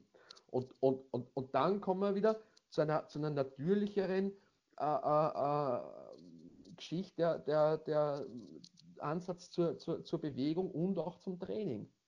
Ja. Für, sage ich einmal, den normalen Menschen und letztendlich wäre es aber für den leistungsorientierten Menschen oder Sportler, der genauso das von der Kindheit halt fort, fortzuführen und ihn nicht dauernd niederzuanalysieren. Ja? Mhm. Wie oft werden die Kinder schon korrigiert, wenn die irgendeine Bewegung, na, mach das so und mach das so und das geht so und das geht so. Die verlieren ja dann ihr, ihr, ihr, ah, wie soll ich sagen? Ich habe, ich ich habe mich jetzt genetflixt, ja, ich habe es ja. lange gehabt, weil ich mal die Jordan-Doku anschauen will. Da gibt es diese, der, äh, äh, ja, Michael Jordan, ja. Ja, The Last, the last Chance oder The Last Year oder The Last Dance. The Last Dance, the last Dance Jahr, ja. Das letzte Jahr der Puls. Uh, und da geht es halt da zurück, was war das? Der Jordan hat begonnen, ich glaube, da haben die schon eine Meisterschaft von sechs gewonnen, hat er das erste Mal Krafttraining gemacht. Oder war das das knapp das Jahr davor, weil er gesehen hat, du, uh, die schneiden mich so, mir muss robuster sein. Aber der hat vorher kein Krafttraining gemacht. Der hat fünf oder sechs Jahre NBA gespielt und kein Krafttraining gemacht. Und schaut sich noch immer Videos an, wie sich der bewegt mit dem Ball und was der macht. Mir steigen die Tränen in die Augen, weil das so schön ist. Da ist kein Hackgrad, da ist kein Wagrad, das ist alles stimmig. Kein Krafttraining, kein, ja, Basketball spielen.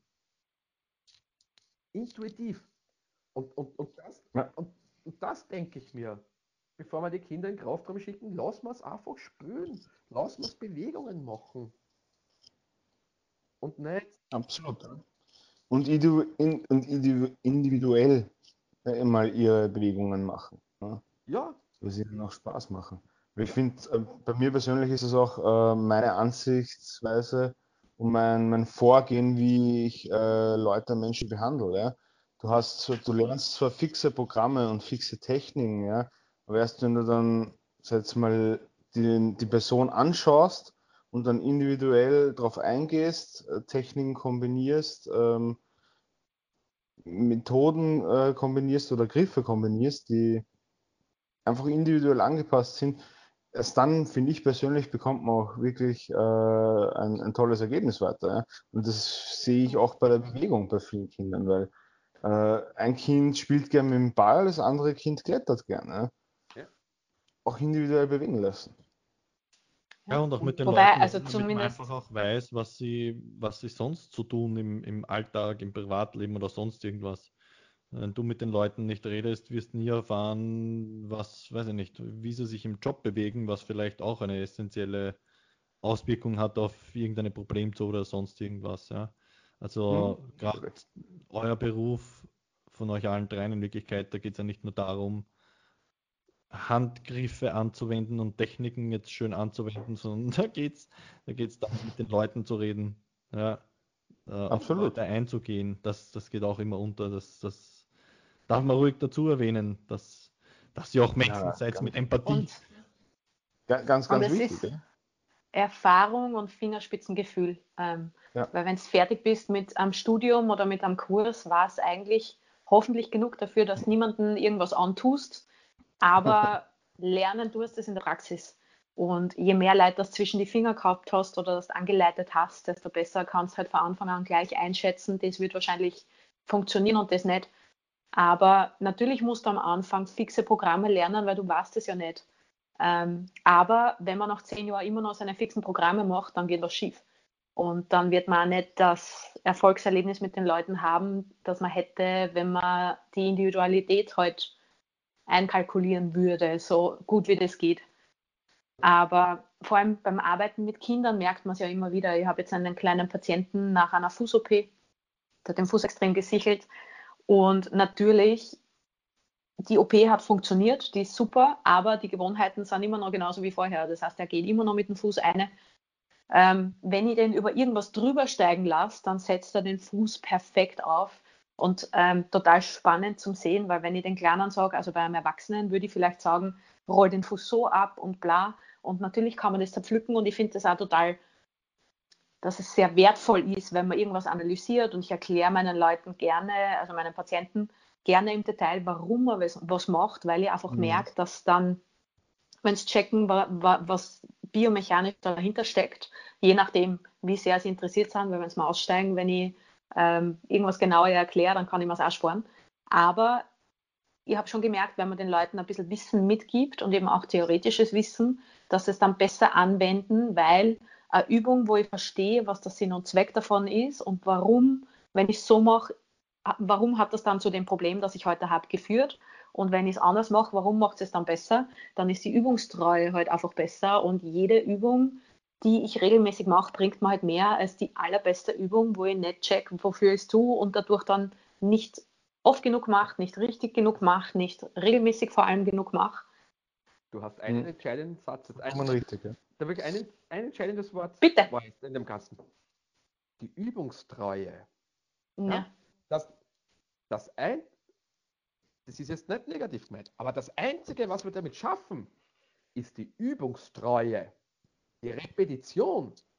Mhm. Im Tun selber ist es vollkommen wurscht, ob ich weiß, wie es gehört und warum es wie gehört, weil ich es ja gar nicht mehr beeinflussen kann. Es ist ja alles viel zu schnell. Ich kann ja dann nicht, nicht weil der kleine Bur mit Sichelfuß kann beim Drübersteigen bewusst nicht eingreifen. Und das ist wieder das Beispiel fürs Lernen. Ja? Aber das Entscheidende ist für mich, äh, äh, äh, und der, der, der, positivste Effekt dann für mich ist, den du gesagt hast, die Übungstreue. Wenn die Leute verstehen, welche Auswirkungen ihr Tun auf ihren ganzen Körper hat, und wenn das nur zum Teil verstehen, dann tun sie es. Weil wir einfach so bewusstseinsgesteuert sind und uns nicht einfach mehr treiben lassen können, sondern wirklich sehr, sehr rationell arbeiten. Das ist vollkommen, vollkommen, vollkommen richtig. Aber im Tun,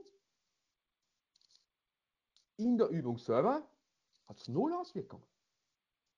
Weil ich es nicht beeinflussen kann. Aber du hast auch meiner Meinung nach was sehr Wichtiges gesagt und das war, ähm, du veränderst das Bewusstsein ähm, für die Leute, indem du ein, einfach vieles erklärst. Ähm, sobald sie es verstehen, heißt es bei mir, die Erfahrung habe ich zumindest gemacht, dass sie nicht immer ähm, bewusst auch dann denken, aber es oft auch intuitiv dann einfach richtig machen, weil man ihnen das Bewusstsein verändert hat. Das habe ich oft erlebt auch. Die Frage dabei ja. ist, und das ist, das ist ein Thema, das halt heutzutage wieder ganz, ganz, ganz spannend ist und, und, und wo viel, viele Leute sich viele Gedanken drüber machen, ist, wie funktioniert ein Veränderungsprozess und wie kann man mhm. diesen Prozess äh, äh, initiieren. Und, und, und der Mensch ja an sich ein relativ ungeduldiges äh, Ding ist, der mahnt immer den großen Schuss, ja, bam, und jetzt wird alles anders, ja.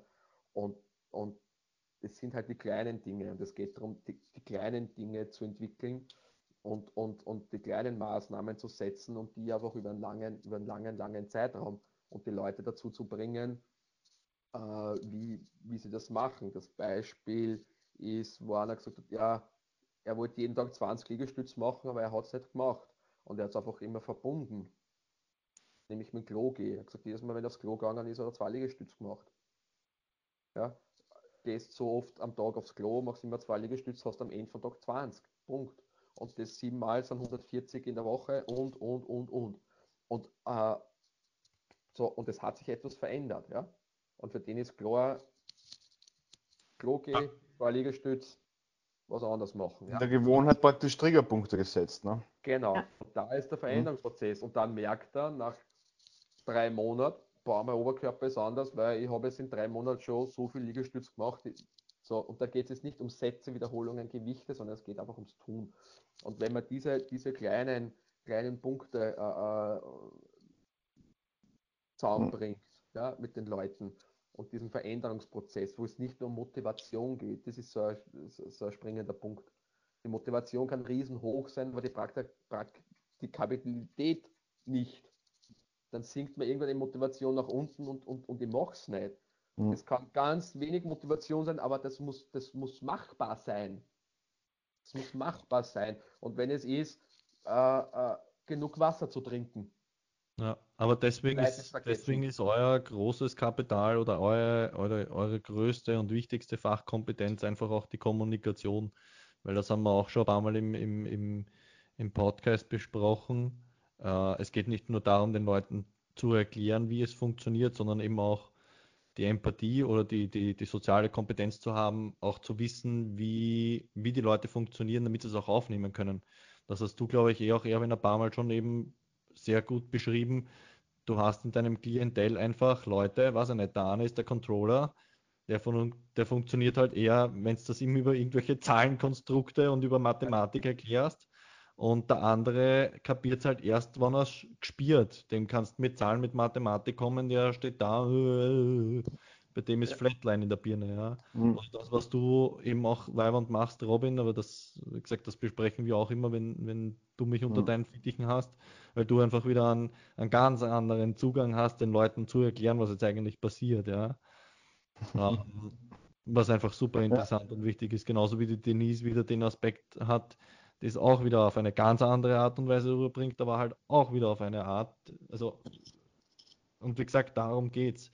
Ähm, die Fachkompetenz der, der, der, der Kommunikation. Wie kann ich auf die Leute eingehen, damit ich weiß, wie ich zu ihnen durchdringen kann und wie ich es ihnen erklären kann und wie es bei ihnen noch ankommt. Und der Rest ergibt sich dann eh von selber. Ihr müsst nur mal ins Hirn quasi von den anderen rein. Ja. Und, und das, die, das ist euer, eure größte Fachkompetenz meiner Meinung nach, die immer zu kurz kommt einfach. Ja. Und die wird aber, die wird, die wird aber, die wird aber nicht gelehrt. Das ist ja der Wahnsinn. Ja, ja? Nicht. Bist du, es bist, ist die Physio, hast, ja, Kommunikation, ja. Aber wie funktioniert Coachen? Wie kann ich Gewohnheiten verändern? Äh, zack, zack, zack, zack, zack. Hast du das irgendwo in der Ausbildung gelernt? Hat dir das irgendwer gesagt? Hast du das in irgendeinem Zusatzkurs gelernt? Kann man das lernen? Nein. Ja, das, das ist die Frage. Oh ja. Mhm. Oh ja.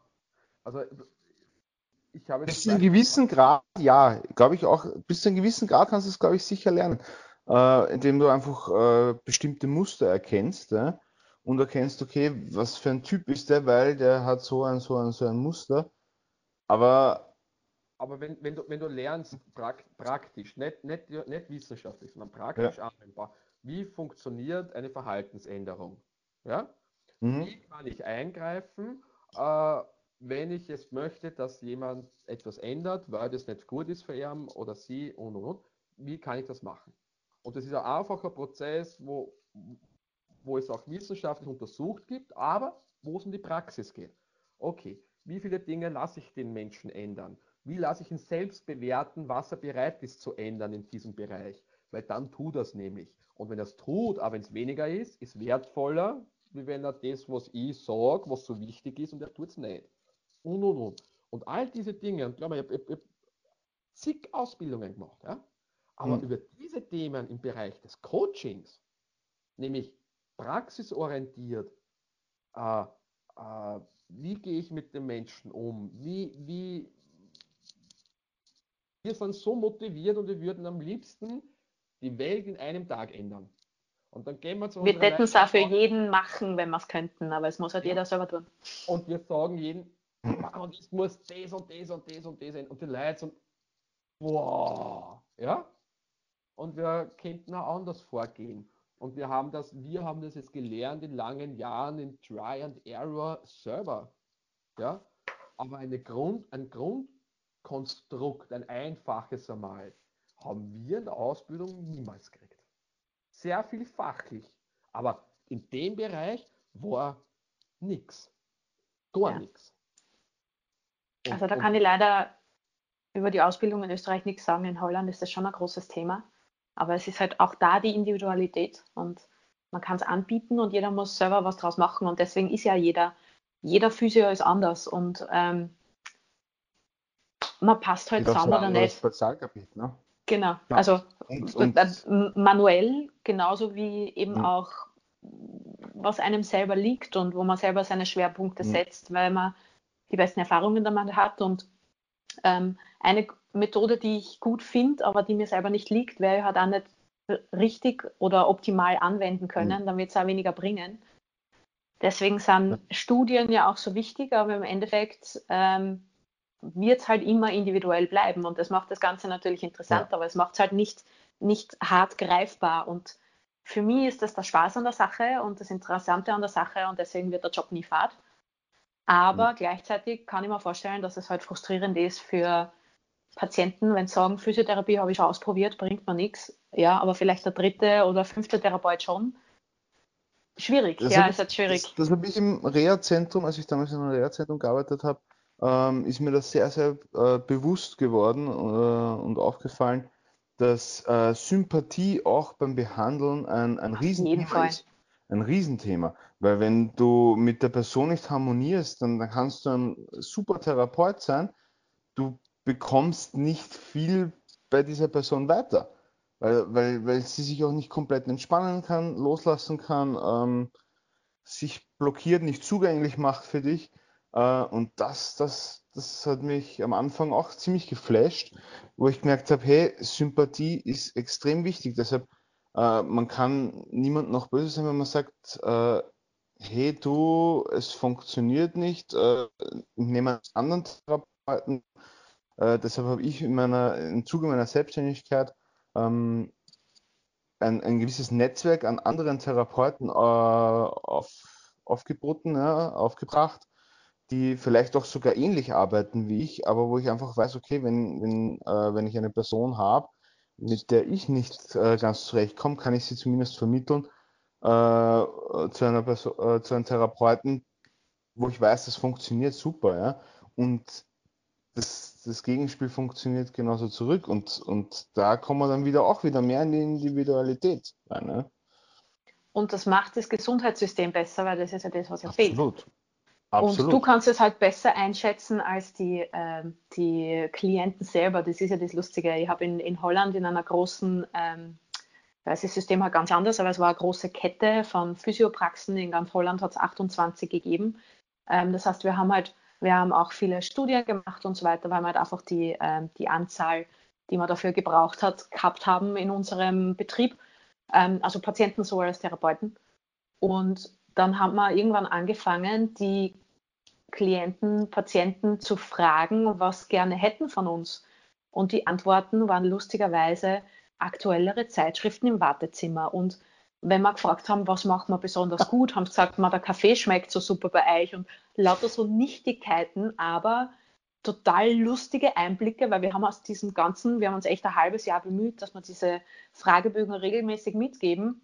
Und ich habe die teilweise mit ausgewertet und es hat nichts gebracht, außer die Einsicht, die Leute wissen es bewusst nicht. Und du kannst, du kannst jemanden von, von, was, wo er keine Ahnung hat, kannst nicht wirklich die Meinung fragen und erwarten, dass irgendwas außer Hu ist, was da fachlich zumindest was bringt. Außer dass jetzt natürlich ähm, alle super happy auch noch mit den Zeitschriften dort sind. Aber ja, rein wirtschaftlich gesehen, marketingtechnisch ja, wirtschaftlich gesehen, weißt du, okay, Zeitschriften sollten aktuell sein, grauslichen Kaffee darf ich nicht haben, habe ich einen guten Kaffee, habe ich immer Zeitschriften, ist das Umfeld, in dem sich die Leute wohlfühlen. Weil wenn sich der reinsetzt in das Wartezimmer, eine lässige Zeitung lesen kann, einen guten Kaffee trinken kann, ist er vielleicht entspannter, wenn er zu dir ins Kammerl geht und alles ja. andere wirkt dadurch besser, wie wenn er angefressen ist, weil das Schloder kann er nicht trinken und die Zeitung ist vom vorletzten Jahr. Ja. So. Und dann siehst du, wie, wie, wie die Räder ineinander greifen, ja, und wo es natürlich auch etwas bringen kann, nicht in dem Ansatz, den ihr gehabt habt, in einem ganz anderen, aber, aber extrem wertvoll, finde ich. Ja. Mhm. Wie schafft man ein, ein, ein, ein, ein, ein, ein Umfeld, dass sich der Patient wohlfühlt? Weil es kann sein, dass Heidelpapier zu rau ist und der traut sich nicht aufs Klo gehen oder was weiß ich. Mhm. Ja? Und das kann ja, kann ja auch schon den, den, den, den äh, Erfolg oder die, die Wirksamkeit der Therapie mit einbeschlossen. Äh, auch mit, mit, mit ja.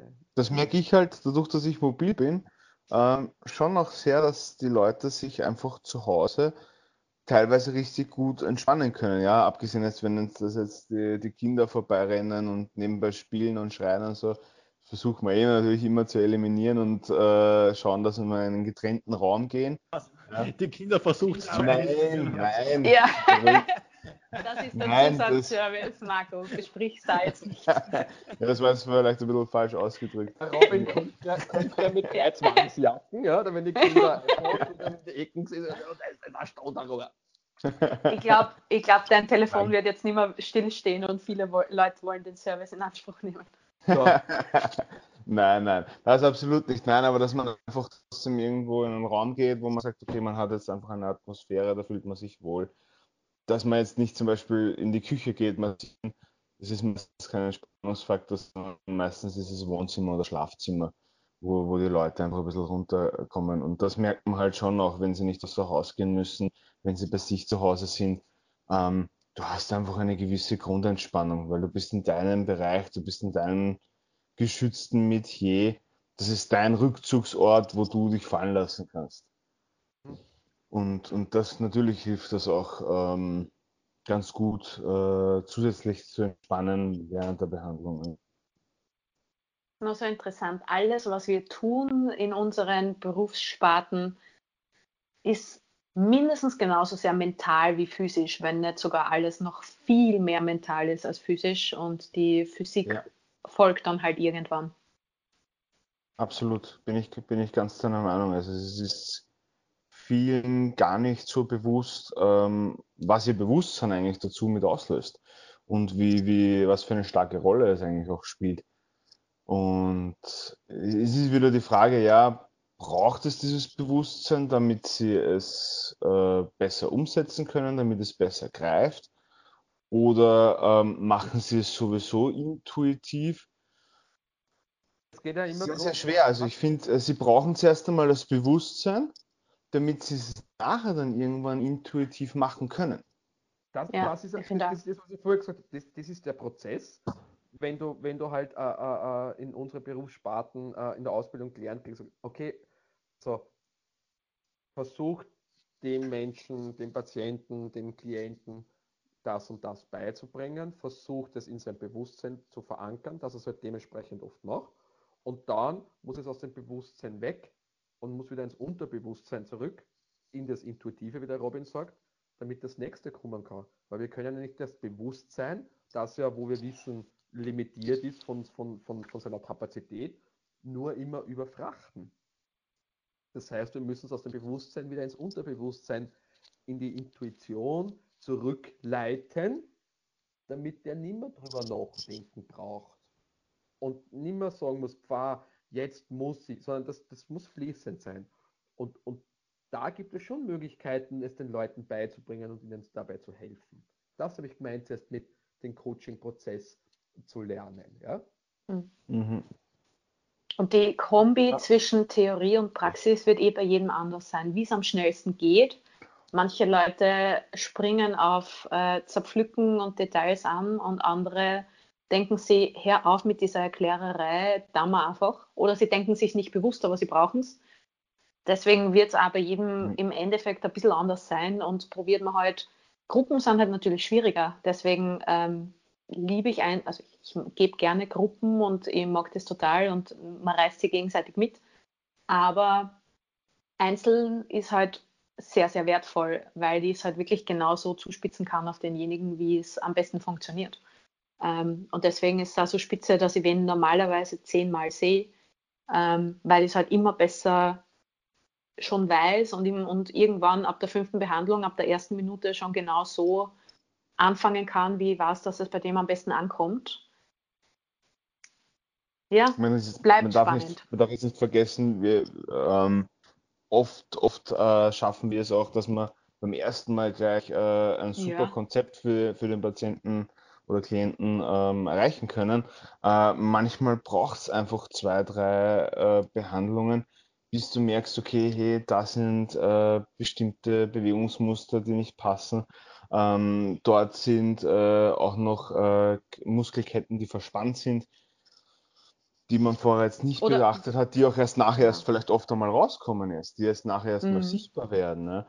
Ähm, wenn, wenn das Kompensationskonstrukt einmal ein bisschen zum Auslassen anfängt. Genau, genau, so ist es. Ja. Ähm, oder einfach beim Plaudern. Wenn das irgendwas erzählen aus dem Alltag, was du denkst, ja. Habitäre, das macht viel, viel aus und da muss man auch ansetzen oder mhm. vor allem dort muss er ansetzen. Also ich sage auch, auch immer zu Leuten, die ich behandle, ähm, wenn es irgendwas spürt, wenn euch was auffällt, wenn euch dazu irgendein Thema im Kopf äh, einfällt, einschießt, ähm, dann sagt das gleich bitte. Das, das kann irrsinnig wertvoll äh, sein äh, und auch einfach helfen, diesen, äh, diesen ganzen Therapieprozess einfach zu optimieren. Ja. Ganz, ganz ja. wichtig. Deswegen am liebsten hat jeder so einen Ansatz und am besten gehen es dann alle zusätzlich noch zum Erwin. damit es dort, damit der mit, mit seiner intuitiven Art dann auch noch hinbügt. Genau. Das war natürlich der optimale. selber, nicht meine. ja. Beobachter. Schau mal das mal. Echt? ja. Ähm, was kannst du über deine, über dein, über dein Klientel sagen, über deine, über deine Population, die du quasi unter deinen Fittichen hast? Haben die irgendwo irgendwie einen gemeinsamen Nenner, wo du sagst, das ist bei allen irgendwie gleich? Klingt jetzt ein bisschen, aber weiß ich nicht. So eine, bei allen ein Thema. Bei allen ein Thema, ja. Bei allen ein Thema. Dass du einfach sagst, weiß nicht, diese klassische Gesellschaftskrankheit wie Rückenproblemchen oder Schulterkreuz, irgend sowas oder irgendwas anderes? Gibt es irgendwas, wo du sagst, das ist der gemeinsame Nenner?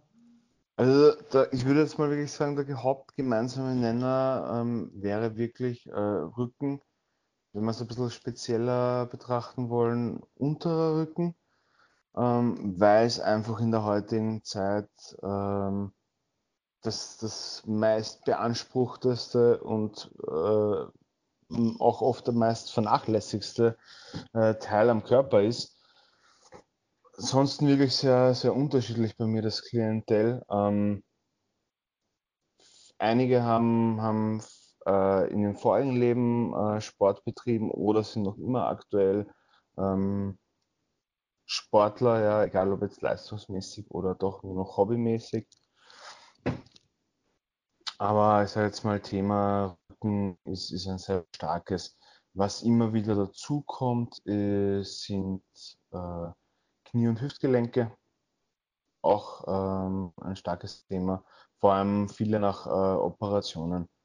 Äh, aktuell habe ich in letzter Zeit, vor allem Winterzeit, sehr viele Leute auch gehabt, ähm, die nach einer äh, Kreuzbein, also Kreuzbandoperation nicht Kreuzbein, sondern Kreuzbandoperation ähm, wieder zurückgekommen sind, wieder in ein Alter gekommen sind, mit denen ich äh, Lymphdrainagen gemacht habe und parallel natürlich äh, bei Physiotherapeuten in Behandlung waren. Aber Winterzeit ist Skizeit und Skizeit ist Kreuzbandzeit. Das ja. geht meistens sehr schön äh, zusammen. Und das, die nächste Frage ist vielleicht ein bisschen sehr weit ausgeholt. Mhm. Ähm, aber ich meine, du hast, du hast doch einiges schon an Leuten in, in den Händen gehabt und, und auch verschiedene Leute. Also ich kann mich erinnern, das ist ja auch schon wieder ewig her, wie wir Handball gespielt haben. Also du warst ja auch immer so ein, ein Notflicker quasi. ja. Match. Ähm, weiß nicht, wie ich die, ich, ich glaube, ich kann die Frage jetzt nicht unbedingt besser formulieren, aber hast du das Gefühl, dass sich die Körper der Menschen allgemein in irgendeiner Art und Weise verändern. wenn du, wenn du jetzt vergleichst, wenn es dann 15-Jährigen eben vor, weiß ich nicht, sagen wir vor 15 Jahren jetzt gesehen hast und einen 15-Jährigen heutzutage? Mhm. Ja, also es verändert sich schon. Es, es kommt halt, du musst halt immer den Lebensstil von den Menschen betrachten. Ah. Das ist halt das, das wirklich Entscheidende. Du kannst jetzt nicht äh, sagen, okay, es verändert sich alles dorthin, aber ähm, wenn du den Lebensstil betrachtest, äh, erkennst du dann, warum sich äh, äh der Körper und die Person so verändert hat. Es sind natürlich äh, zwei Themen bei uns in der heutigen Gesellschaft, vor allem auch mittlerweile auch der, äh, im europäischen Bereich, zwei Riesenthemen. Und zwar Ernährung und Bewegung. Das sind ganz, ganz wichtige Themen, wonach sich auch der Körper der, der Menschen verändert. Was ich absolut auch sehe und was ich äh, extrem positiv finde, ist, dass das Bewusstsein für Therapien und äh, Behandlungen sich auch in den letzten Jahren extrem stark verändert hat. Und zwar, dass die Leute immer mehr drauf bauen. Also die Leute wollen immer mehr und immer öfters äh, Behandlungen, weil sie mittlerweile merken, es tut ihnen gut und sie brauchen es. Ja. Also auch präventiv schon. Nicht auch nur... präventiv, auch äh, präventiv bisschen mehr, nicht ganz so stark der Anstieg, wie wenn es akut ist, aber doch auch, ähm, was mir dann persönlich wieder zeigt, der Körper der Menschen verändert sich einfach auch in dem Sinn, die Arbeitsverhältnisse, egal ob es jetzt äh, der Bauarbeiter ist oder der Büromensch ist, die Arbeitsverhältnisse haben sich überall verändert. Nicht zwingend immer zum Positiven. Und äh, der Ausgleich ist dadurch immer mehr und immer mehr gefragt ich, ich habe aber auch genauso Leute, die sagen, sie wissen, dass sie einen Ausgleich brauchen. Ähm, sie möchten ihn gar nicht zu geben. Sie sagen lieber, erst Robin, ganz ehrlich, ich möchte mich nicht, ich möchte mich nicht mit Übungen abquälen, äh, auch wenn es mir jedes Mal sagst, nur so kriegen wir es auf lange Frist hin. Komm bitte, bis ich im Grab liege, alle zwei Wochen zu mir massieren, dann geht es mir super, das kriegst du super hin und solange wir das machen, habe ich keine Probleme. Diesen Lux wir nennen es jetzt mal Luxus, gönne ich mir. Ja. Auch nicht immer ganz einfach für mich damit umzugehen, aber okay. Ähm, auch natürlich schön die Wertschätzung und zu sehen, hey, ich kriege das auch hin. Aber es ist ihnen bewusst, dass es sie nicht weiterbringt. Ja? Aber sie können damit sehr gut leben, weil es sie auf ein Level erhält, wo sie sagen, okay, das ist ein Level, das ist für mich lebenswert, passt. Okay. Wie geht es dir heute persönlich mit deinen Knien? Wie schaut's denn, weil du hast ja, du, du spielst ja wieder hm. Handball jetzt in Berchtesdorf. Ja, und wieder hobbymäßig angefangen. Ja, das haben wir, haben, wir, haben wir noch gar nicht drüber geredet, wie es dir eigentlich mit den Knie jetzt geht. Also da bin ich meinen Eltern sehr, sehr dankbar. Sie haben damals dafür gesorgt, dass ich äh, einen Haufen Spezialisten und Therapien bekomme und das sind auch durch die Weltgeschichte durchgefahren, um das Optimum für mich rauszuholen. Also ich habe damals meine, meine Knie so weit behandelt bekommen und auch selber äh, mit Übungen so weit stabilisiert, dass ich äh, jeden Sportart wieder machen kann, halt nur hobbymäßig, aber ich kann alles machen, ohne dabei eingeschränkt zu sein und vielleicht mit der Mobilität haut es nicht immer ganz hin, aber daran arbeiten wir noch. Ähm, und somit kann ich, kann ich gut damit wieder umgehen. Ähm, es war das Thema damals, wie ich 13 Jahre alt war, ähm, beide Knie operieren. Ja. Das wurde mir nahegelegt. Die Optionen waren, also die, die, die, die Folgen daraus wären gewesen, wenn ich operiere, zwei Jahre kein Sport. Keine Garantie, dass die Schmerzen weg sind. Ja? Und das war für mich einfach damals in dem Alter absolut keine Option. Und da bin ich echt froh. Gott, Gott sei Dank für deine Eltern auch nicht, weil welchen 13-Jährigen lasse in alle zwei Knie reinschauen. Genau. Ja, bist du wahnsinnig.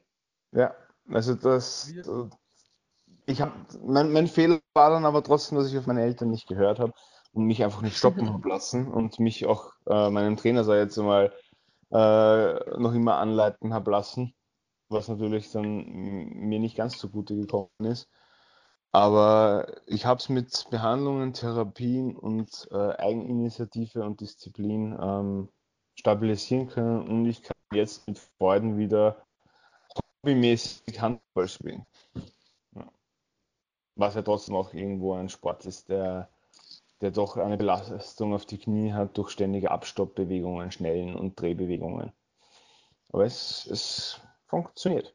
Es ist der geilste Sport, sag mal, wie es ist. es ist ein sehr geiler Sport von vielen. Dann nimmt, dann nimmt man schon ein paar Sachen in Kauf. Gell, Erwin? Ja, weiter. Auf jeden Fall. Ja. Okay. Ähm, wenn du eben zurückblickst auf deine eigenen Erfahrungen, gerade eben im Jugendbereich, was, was würdest du jetzt mehr eher den Eltern mitgeben oder den, den, den, den Jugendlichen mitgeben oder was auch immer? Ähm, ich meine, es ist jetzt schwer zu sagen, auf was sollen sie achten oder mhm. wie, wie, findet man heraus, ob der Trainer gut ist oder nicht oder so. Aber wenn, wenn, du, wenn du das so ein bisschen zusammenfassen könntest, ja, ja. in irgendeiner Art und Weise, ich weiß nicht, wie ich es formulieren soll, was, was, was würdest du oder was, oder was gibst du den Leuten mit, wenn sie in einem sehr, sehr jungen Alter Leistungssport machen, machen wollen? Regelmäßige äh, Kontrolle mit Spe also Kontrolle, ähm, da jetzt mal regelmäßig anschauen lassen von, von Spezialisten und, und vor allem auch Therapeuten, einfach äh, die therapeutische Betreuung dahinter äh, stehen. Äh, aufmerksam sein auf sein Kind und zwar auf, wie er schon sagt, ja, beweg, äh, oder vorher gesagt hat, bewegt sich das Kind geschmeidig. Ähm, wie der Jordan, sind die Bewegungen flüssig? Ja, das, das fällt einem Auge doch oft auf, ja, ob jetzt einer humpelt oder nicht. Einfach auf sein Kind achten, bewegt sich jetzt das Kind irgendwie anders. Und da das Bewusstsein zu merken, hey, da könnte es vielleicht ein Problem geben, das gehört vielleicht behandelt. Äh, und auch mit dem Kind äh, regelmäßig reden und schauen, hey, hast du regelmäßig Schmerzen? Ja? was man dem Kinder weitergeben kann, hey, hört auf eure Eltern auch einmal. Die haben oft mal nicht so schlechte Einfälle. Ähm, Im Nachhinein betrachtet, ich war ein, ähm, ein rebellisches und stures Kind und vor allem auch Jugendlicher. Ich habe mir nichts sagen lassen. Bei mir war Sport mein Leben. Ja. Ich habe am Tag zwei Stunden Sport machen müssen. Meine Eltern haben gesagt, hey, tritt einmal wieder auf die Bremse, du kannst eh, aber hey, pass mal ein bisschen auf und ich einfach nur, hey, gib ihm, gib ihm, gib ihm. Ja. Einfach auch mal ein bisschen ähm, zur Ruhe kommen lassen, weil auch ein Muskel baut sich eben hauptsächlich in Ruhe auf. Ja. Wirklich darauf achten, dass man seine, seine Regenerationsphasen einhält. Ähm, ganz, ganz, äh, habe ich ganz, ganz oft meinen Bruder, wo ich vorher schon erwähnt habe, dass der Fußball spielt, sagen müssen, weil er dann gemacht, äh, gesagt hat, er hat jetzt jeden Tag äh, ein, zwei Stunden trainiert und Dormantraining spezielles und das und jenes und er merkt, er wird irgendwie schlechter momentan. Sag ich, ja, weil du deine Regenerationsphase nicht mehr einhältst, dann nimmt deine Leistung ra rapide ab und mir ist das wirklich aufgefallen. Und seitdem, seitdem er das, ich habe es ihm vorher schon öfters gesagt, aber seitdem ihm das wirklich bewusst selber aufgefallen ist, dass seine Leistung abnimmt, macht das auch wieder. Oder macht das überhaupt? Ja? Also auf das, das, das kann ich nur definitiv mitgeben. Und ähm, natürlich, wenn man sagt über, ja, Ärzte wollen immer gleich operieren, das stimmt nicht. Also es gibt immer mehr Ärzte, die, die auch ihr Bewusstsein äh, verändert haben und auch sehen, hey, Operation ist vielleicht wirklich nur noch der aller, allerletzte Ausweg irgendwann, ne, wenn wirklich alles schon komplett hin ist. Ja. Aber es gibt vorher andere Methoden und Möglichkeiten und ein Zusammenspiel mit äh, Arzt und äh, Therapeuten wäre auf jeden Fall erstrebenswert auch, ja, um, um mehrere Ansichten zu sehen.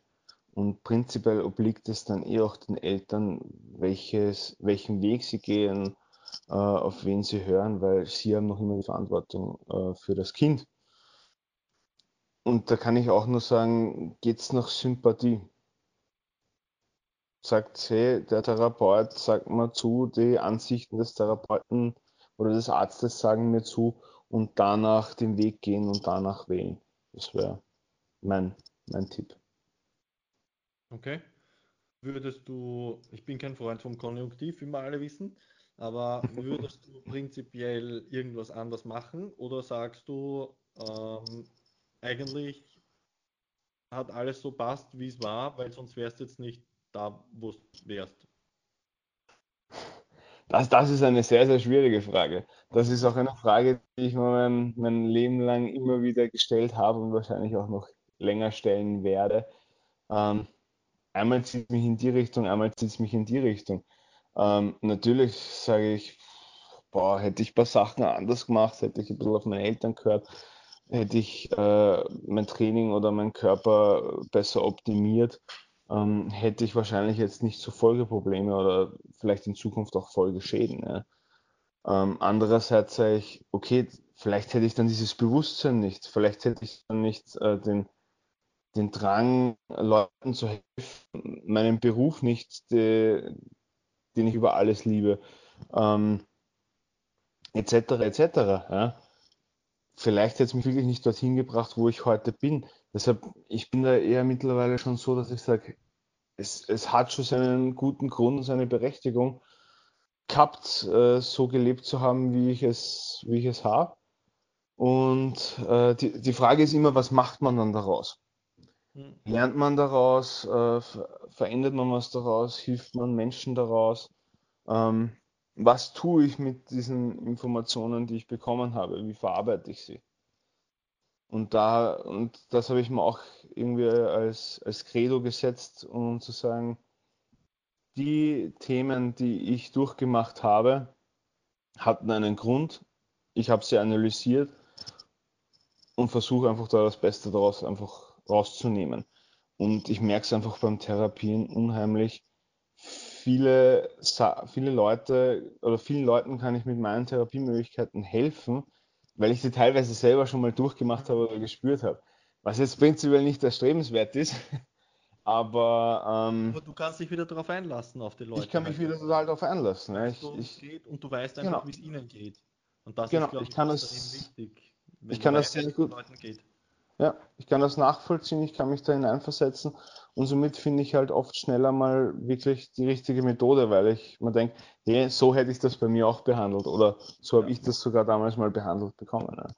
Voll. Und das ist auch genau das, was ich eben auch vorher schon gemeint habe, dass du einfach auch eine, eine ganz eigene, wieder eine ganz eigene spezielle Herangehensweise hast, wie du eben mit, dein, mit deinen Patienten, mit deinem Klientel einfach umgehst und wie du mit ihnen redest und mit ihnen äh, die Sachen durchgehst, wie du es ihnen einfach erklärst. Ja. Da, das merkt man einfach bei dir, was ich so leibend finde. Ähm, vor allem, du hast einfach meiner Meinung nach schon einen echt hohen Erfahrungspolster auch mit was für ein jungen Alter jetzt? Jetzt bin ich 26 und äh, ja, mit 17 habe ich mit dem medizinischen Masseur angefangen. Ja, das heißt, ja, das, das ist halt. Acht Jahre circa Berufserfahrung. Ja. Ja, genial. Das ist genial. So, meine Lieben, wir sind eh schon wieder fast ja. zwei Stunden. Nur zur Info. Zeit ist schon wieder mal verflogen. Denise, äh, Anmerkungen, Fragen, äh, Schlussworte. Ähm, ja, wie immer. Schaut auf euch, spürt euch, bemüht euch drum und holt euch Hilfe, wenn's, wenn euch das selber nicht leicht genug fällt. Okay. Erwin, er, er, ergötze uns mit deinen Weisheiten. Also, intuitiv brav bleiben. ja, intuitiv brav bleiben. Sehr schön. Intu intuitiv brav bleiben, ich ja. Möchte, ich ah, Marco druckt schon wieder Leibern. Ja, wenn ich, wenn ich zu den Leuten sage, brav bleiben, sage, nein, ich bin nicht brav, dann gehen wir, sage ich mal, was heißt brav? Ja? Was heißt brav? Ja, Def Frage der Definition. Sein. Mutig sein. Mutig. Das, mutig also, sein. Ja, intuitiv mutig bleiben. das, das ging gut. Ja. Gut. Robin, ähm, wie, wo finden dich die Leute? Finden können Sie mich äh, auf meiner Homepage am besten unter www.rsmassage.at. Ähm, dort stehen ähm, alle meine Kontaktdaten. Äh, kann man mich, mich per E-Mail oder auch telefonisch erreichen. Perfekt. Facebook genau. bist du auch? Facebook bin ich auch, äh, auch unter rs-massagen. Äh, findet auch eine Seite unter mich oder eben unter meinem Namen Robin Stadlauer kann man mich auch auf Facebook am besten finden. Ja, das sind meine Mediums. Mediume. Sehr gut. Das heißt, du bist jetzt zu dem aktuellen Zeitpunkt eigentlich mehr oder weniger wieder voll erreichbar soweit. Genau, also äh, erreichbar bin ich fast immer aus dem Urlaub. ähm, aber ja, seit dieser Woche bin ich wieder aktiv. Ich habe am Montag meinen ersten Arbeitstag gehabt. Das heißt, Leute, es geht wieder los. Perfekt. Danke. Dann werden wir das entsprechend auch kommunizieren. Ähm, ja, gibt es deinerseits sonst noch irgendwelche Abschlussworte, irgendwas willst, was noch loswerden willst, mitgeben willst oder was auch immer? Ähm, ich finde es einfach irrsinnig toll. Das, das habe ich euch eh auch schon öfters mal gesagt, euer Podcast. Ich hör, bin auch ein spannender Zuhörer wieder bei euch. Fühle mich auch irrsinnig geehrt, ähm, heute auch mit euch den Podcast mitzumachen.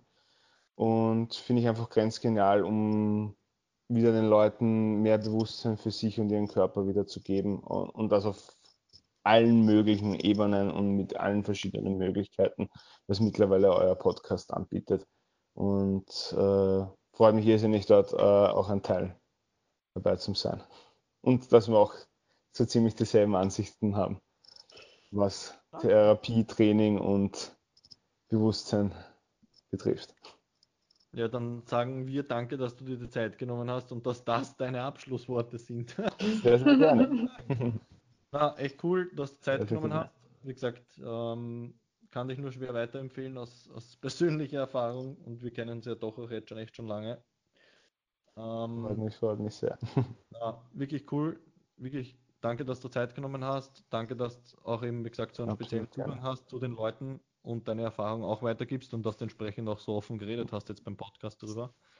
Und ja, ähm, dann schauen wir, dass wir den Leuten wie immer was Gutes tun mit unserem Podcast. Das heißt, brav abonnieren, brav subscriben, brav liken und ab nächster Woche wissen das, naja, nächste Woche geht es noch nicht aus, ab übernächster Woche wissen das bewegt Merchandise.